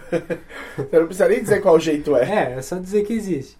Então, são coisinhas assim que dava pra ter consertado no, no filme com uma linhazinha de exposição mal feita ali. Sim. Mas enfim, Só pra completar. E, tipo, eles são cientistas, né? Tipo, o, a equipe, o crew, vários deles são cientistas. Claro, deve ter uns caras de, de open arms ali, os caras que vão cuidar, garantir a segurança da equipe. Mas o. Até tem, né? Porque tem o, ge- um, um general, alguma coisa assim. Ou Sim, é, general. é um- uma nave que tem uma sociedade inteira ali. Eles vão Sim. colonizar, então tem, tem para todo mundo. Tem engenheiro, tem policial, não sei o quê. A- claro que a grande maioria está congelada, não acordou ali. Mas a tripulação da nave ali deve ter um Precisa, pouco de é, tudo. tem, tem um pouco de tudo. E aí, tipo, eles não imaginam que pode ter um patogênio qualquer, tipo, no ar. É, sai do jeito que sair. É obviamente que é isso que acontece. Tipo, Outro detalhe, é, eles decidem descer para esse planeta, que não era o plano deles, esse é o plano, é um improviso que eles querem dar. E eles vão com. Aparentemente essa nave só tem uma, uma nave que desce e sobe, um, um lander mode. É. um lander é, uma, é uma missão de colonizador que tem Só- um laser só, tirando a própria nave. É. E, e eles mandam ali para essa missão exploratória. Uma nave com. Ah, beleza, um médico, um cientista, não sei o quê. Só que manda o capitão, o segundo capitão, manda todo mundo que é importante da nave ali. Então É, se der algum problema, acabou a nave. Só sobrou o piloto lá em cima. Me lembra um pouco Star Trek, né? É, Porque- o Kirk sempre desce. O Kirk sempre desce, foda-se. Às vezes vai o Kirk e o Spock. É, vai o Kirk e o Spock, tá tudo bem. Manda o engenheiro da nave também, manda. Manda, manda. Quem é o principal da engenharia aí? Pega aí, manda ele, manda ele. Porque se morrer, tá, tá lindo, a gente continua aqui. e o. Não faz sentido, se, talvez fosse até melhor se criasse uma situação absurda lá embaixo e aí fossem forçados a descer os outros principais, né? É, sei lá, dá um problema maior na nave, não sei. Enfim, é, não, não, é, não tá pra gente aqui dizer como, como consertar o filme, só, a gente só tá aqui pra falar porque o filme é ruim. Eu posso fazer, eu posso consertar. Me liga Ridley Scott e eu ajudo no, no roteiro do próximo. Conta do banco a gente passa também. Também, não, é só depositar, tá valendo. Mas o. Brincadeiras à parte, eu acho que assim, isso já era ruim. A hora que começa a dar os problemas, É lá embaixo. vai, vai pra péssimo. A- acho que a cena mais icônica, pelo menos pra mim, é quando a, o cara que vai fumar é infectado e tá passando mal e a, a médica leva ele, a, a- piloto leva ele pra, pra Med Bay ali Aham. com, a, com a médica junto e ele tá ali convulsionando e tem uma... O, o alien tá pra sair da coluna dele, da- das costas dele Ele, ele vomitou na piloto, ele vomitou na, vomitou na piloto piloto- vomitou sangue na piloto, o piloto fica super preocupado com aquele sangue ali, vai estar tipo. Tá tentando fazer o melhor pelo cara ainda. E ainda, e depois disso, espirra da coluna vertebral dele sangue na cara dela, tipo, na boca dela, ela assusta. E aí o que, que ela faz, já que ela tá vomitada de sangue e com sangue na boca e nos olhos? Então, aí ela sai do Med Bay, infectada, e fecha o cara estrebuchando com a, A médica. médica. lá dentro. E ela fala, e aí a médica quer escapar, e começa a bater na porta, abre aqui, abre aqui, tá dando merda. E ela fala: Não, eu não posso arriscar deixar contaminar fora da- do Mad Bay. Sendo que ela tá com a roupa suja de sangue, com sangue na boca e nos olhos. Então, obviamente, ela tá contaminada. É, se fosse, se fosse uma co- contaminação desse tipo, já tinha partido. Já esse- era, é. não. Se você tá preocupada com a nave mesmo, tranca vocês três dentro da, da, da salinha. Danielle. Paris, please, open up. I can't do this. I can't. Infection.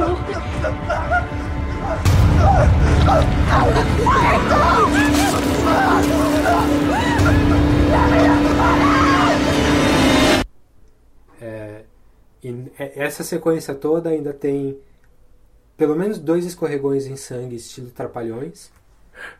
E uma tentativa de fechar a porta em que a, em que a porta Esco- fecha no seu pé. Escorregões. de- É, essa da porta também é. Então, cada coisa que acontecia, a gente batia na testa. Era, era um facepalm a cada ação dessa cena. Parecia, E os escorregões eram com armas na mão. É. Atirando pra cima. E... parecia uma coisa dos Três Patetas. E era uma sequência totalmente séria. É, não, não, era, não era pra rir. Não era pra rir, definitivamente. E aí o Alien escapa. Ah, não, o Alien escapa do Mad Bay, vai pra cima da pilota, a pilota atira em tudo e explode a própria nave. tipo, Darwin Awards. é, ficava lá dentro do Mad Bay, lá di- direto. Vai, morre com o Alien. É, tenta, já que você que tá com arma aqui, pelo menos atira no cara lá dentro. Enfim, é, não é por isso que o filme é ruim, mas essa cena é muito icônica pra mim de por que o filme é ruim. Sim, é o caminho pro. É, os personagens são ainda mais estúpidos do que o Prometheus. É, parece que todos os personagens têm um pouquinho daquele biólogo do Prometheus que, que foi brincar com a cobrinha de, de, de, de Black Goo ali. Ou sem, sem luva, sem, Sem nada. luva e, E- capacete. Tem um embate importante entre o David e o Wa- Water. O Walter. Walter. É, tava chamando ele de água já. O Walter, ele é o, o- o sintético dessa nave, que é uma cópia escancarada, é tipo uma continuação do David. Tipo, é da mesma. É o mesmo Fassbender, é o modelo. Fassbender também, só ele tem, tem atualizações. É, além de atualizações para proteção e tudo mais, ele tem uma atualização muito importante, da qual ele é feito para proteger os humanos. Ele é menos humano, pelo que ele fala ali. Ele, ele tem menos dos, dos, dos defeitos da humanidade, então ele é mais máquina, mas eh, ao mesmo tempo ele tem mais sistema de segurança que vão fazer com que ele proteja Os humanos. os humanos. Que é estranho porque no Alien 1 o Ash não tem. Não, eu acho é o inverso. Eu acho.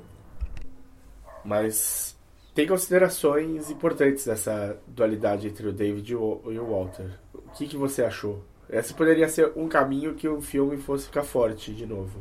É, eu acho que o o interessante é quanto menos humano, mais útil para a humanidade. Tá. Que o o Walter, por, por ele não ter esse é- essa malícia, malícia do David, ele é melhor pra gente, porque ele serve Ele é uma a gente. ferramenta. É, ele serve a gente melhor. Mas ele é menos indivíduo. A criatura tem que ser sempre inferior ao criador. Se ela for superior, ela Surpassa o, o, o, aprendi, o mestre e o aprendiz.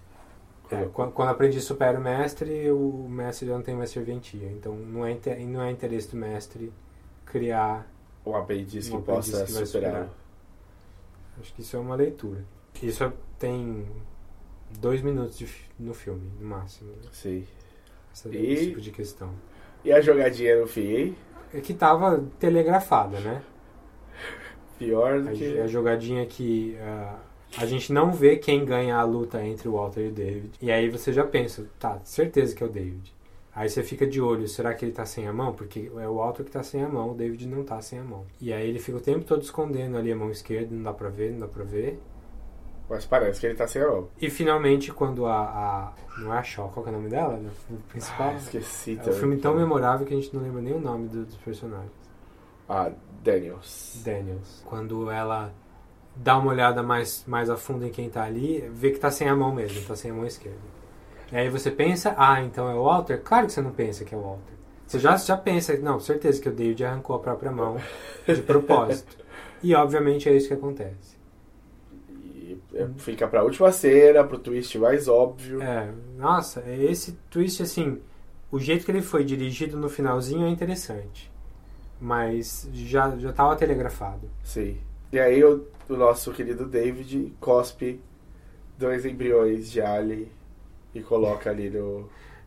David- Regurgita. David é uma mula de, de, de embrião Isso. de alien. É, Maria cheia de graça dos aliens. Dos aliens. Pra quem viu o filme. Que é. hum, Achei totalmente desinteressante nesse ponto do filme, Ah. assim. Não, forçar a amizade demais já. É, é uma necessidade. Tipo, ficou acima do. Fica acima do que é interessante, né? Fica acima do, do, do, do propósito da história. Vira essa loucura, essa obsessão do David por fazer o alien perfeito, por ter a máquina de matar perfeita. Então, Pra quê? Pra ele morrer também? Como ele. Ele tá criando al- alguém pra passar por ele, é, tipo, superá-lo também, já que ele é uma criatura, ele, ele, ele quer virar o criador agora. É, a- a- toda a historinha dele criando, ensinando o Walter a tocar flauta, a criar alguma coisa, é- é- tem um potencial ali, mas eh, não é explorado o suficiente. Não, não vai pra lugar nenhum no final das contas, eu acho. Não mesmo.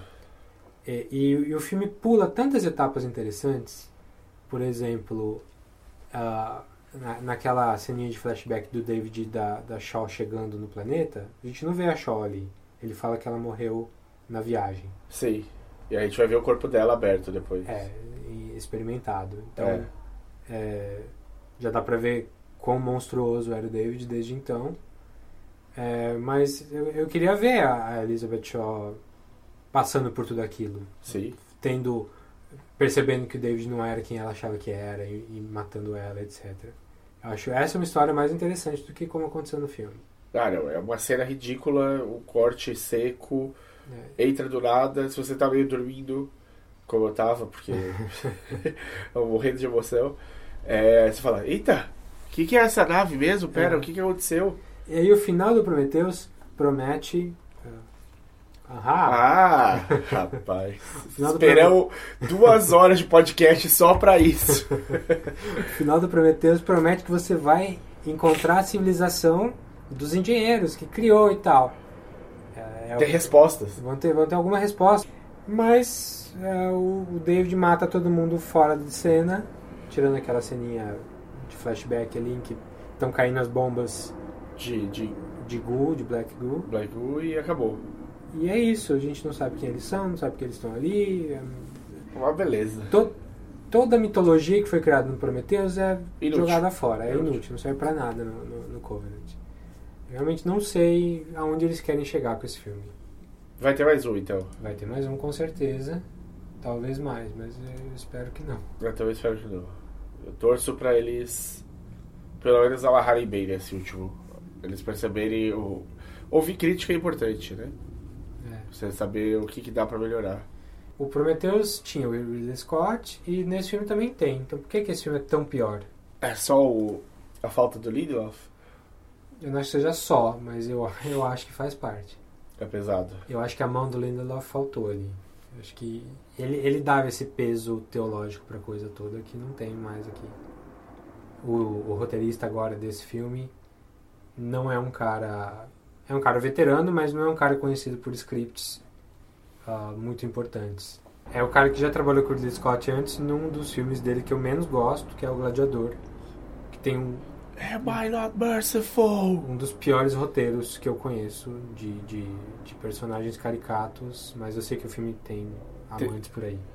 É, ele tem seus méritos. Ele é visualmente muito bonito, ele tem uma história de, de triunfo depois de queda que é interessante, uma história... A dor do personagem é interessante. É, vai ver Spartacus, é muito melhor. Ah, sim. Mas é, ele é o cara que escreveu os últimos dois ah, James Bond, que são bem fraquinhos, né? Ah, mas ele parece... Ah, não, não é. Se ele tivesse feito Prometheus, eu podia falar que ele parecia gostar de polvo, né? Ah, não. O Lula. Mas ele escreveu um filme bom, pelo menos, aqui, é, que é o Rango, né? O, Ah, é dele o roteiro? a animaçãozinha do, do Camaleão com o Johnny Depp, que eu adoro. O Ray é muito perfeito. O personagem é muito bom. É, ah, e, e até eu gosto do roteiro, então não dá pra dizer que ele nunca escreveu nada que eu, que eu, que eu goste. Mas de resto, não tem nada que eu goste, não. Então, culpa do, do roteirista, vamos botar isso na conta dele? Vamos. Ou só no Ridley Scott? Eu acho que assim, é, sempre é uma, é uma tríade, né? A culpa do roteirista, culpa do diretor e culpa do estúdio. Pois é. Que, assim, a gente não sabe qual nível de pressão que foi feito em cima desse filme. Nunca sabe. Por mais que seja Ridley Scott fazendo Alien, e já, a essa altura o, o estúdio tinha de dar carta branca para as coisas acontecerem do melhor jeito possível, é, no final das contas é muita gente. Então, decepção, hein? Foi. Alien Covenant, decepção. Venderam muito mais do que entregaram. Pior filme da franquia, tirando os Predador lá que a gente não viu. Esses Ou não- vi. Esses não contam. É, então, pior filme da franquia. Pior filme da franquia. Tá, estamos acabando mal aqui, mas a, a franquia é boa, né? O que, que você acha que a franquia tem tanto apelo, assim? A gente falou um pouquinho de cada filme, mas a gente não falou da franquia como um todo. Eu acho que primeiro revolucionou um gênero, ou criou um gênero, mais ainda do que revolucionar, ele criou um gênero Da mistura de terror, ação e, e sci-fi. sci-fi. Ele só tem diretor enorme. É, eu São- acho que isso é que fez a diferença. Podia ser um filme medíocre se não tivesse esses diretores, assim, cada um deles. Ah, e é dá pra sentir a visão de cada diretor, dá pra sentir o que, que o cara que esperava com o filme. Isso é muito importante. Mesmo o, o filme do Dave Fincher, que é o pior do Fincher, provavelmente. É... Benjamin Button. Saúde. Ah. O, o... Eu não acho tão ruim, então eu não vou. eu, eu- tem, tem momentos divertidos, poxa. Eu acho assim, o, o Ali, porque via já, ele via do 2, entendeu? O 3 é uma, é uma lombada nesse sentido, assim, do, do que estava sendo feito. Sim. O 4 não é tanto essa lombada porque ele já tinha o 3 antes, É. entendeu? Ele tem. O 3 estava numa subida muito grande e. Bom, a gente não tinha nada pra esperar, né? David Fincher, quem era ele quando ele assumiu o, o manto. Mas... Então eu acho que assim, visão dos diretores, essa criação desse, desse, desse estilo de filmagem, de. O design, eu acho que. Pelo amor de Deus. É, acho que o, o Giger influenciou todo mundo depois disso. E, E ele ele- nem era um cara que fazia esse tipo de coisa. Ele é um pintor, ele faz quadro. É, ele fez o, o- Ele criou uma coisa que tá no imaginário da, da, da, da civilização agora. É. E eu acho que a, a questão de, de colocar algumas coisas de biologia que são verossímeis é, também é, ajuda a colocar a, a franquia toda num, um pé no chão, assim. Sim, a gente consegue. é, Não é, um, não, é um ser, não é uma bola de praia com É, pés. é, é um bicho que teoricamente poderia existir. Será ele tem um ciclo de vida. é, é. ele tem um ciclo de vida que faz sentido, pelo menos. Sim. Que a gente já vê na- nos documentários de natureza. Alguma coisa parecida. E a sensação final, tipo, que me assim, é uma franquia incrível, é, indispensável. Se você, se gosta de qualquer um dos, dos gêneros que ela mistura, você tem de ver. Então é. É, é- é um pilar, vai. É um. Do, do, do gênero que você quiser escolher. Marcou o imaginário mesmo. Tipo, você pode nunca ter visto o filme, mas você sabe como é o Ali. Se você nunca viu o filme, você chegou até aqui. Não, isso é- haja, haja amizade que você tem com a gente. É, obrigado, obrigado. é muito amor. Então, o, o- veja, veja, veja a, a quadrilogia com certeza, veja o Prometheus, porque ele tem pelo menos essa, essa vontade de ser mais do que o filme só, ele tem essa vontade de despertar um debate, de te fazer pensar. E assista na TV o Covenant. Não pague. Não pague. Até porque é importante, se ele virar uma decepção no, no cinema, vai precisar ser repensado. É. Para tudo, o que, que a gente tá fazendo de merda? Vamos conversar. Vote com a sua carteira. É, exato. O, o- eu acho que o Covenant é, é ruim da seguinte maneira. Ele estraga, ele, ele não ajuda o Alien em nada, e ele estraga o Prometheus. É, Esse é o nível de, de problema que ele cria. assim. uma pena. É, uma pena. É a sensação do- dos midi-chlorians mesmo, sabe? Quando você tenta explicar demais uma coisa que não precisava ter essa explicação. Não precisava... A, a geração do Alien, o, o Alien surgir, não precisava ter nenhuma ligação com os seres humanos. De maneira nenhuma. Pois é, muito menos com uma criatura dos seres humanos. Sim, uma, uma ideia não é necessariamente ruim, mas o jeito que ela está executada Ficou é fraca. É. É isso. Espero que vocês tenham sobrevivido até aqui. Então, mais uma vez, é, se vocês querem comentar sobre as coisas que a gente falou aqui, é, discordar, discutir, manda e-mail para Podcast catchingup arroba gmail.com ou fa- procura a gente na, no Twitter. Eu sou, no Twitter eu sou arroba ddonato, D de Davi Donato, E eu sou o arroba desinformante. arroba O desinformante. o O desinformante. desinformante. E a gente se vê na próxima. Sim. É, abraço, Pertimão. Falou.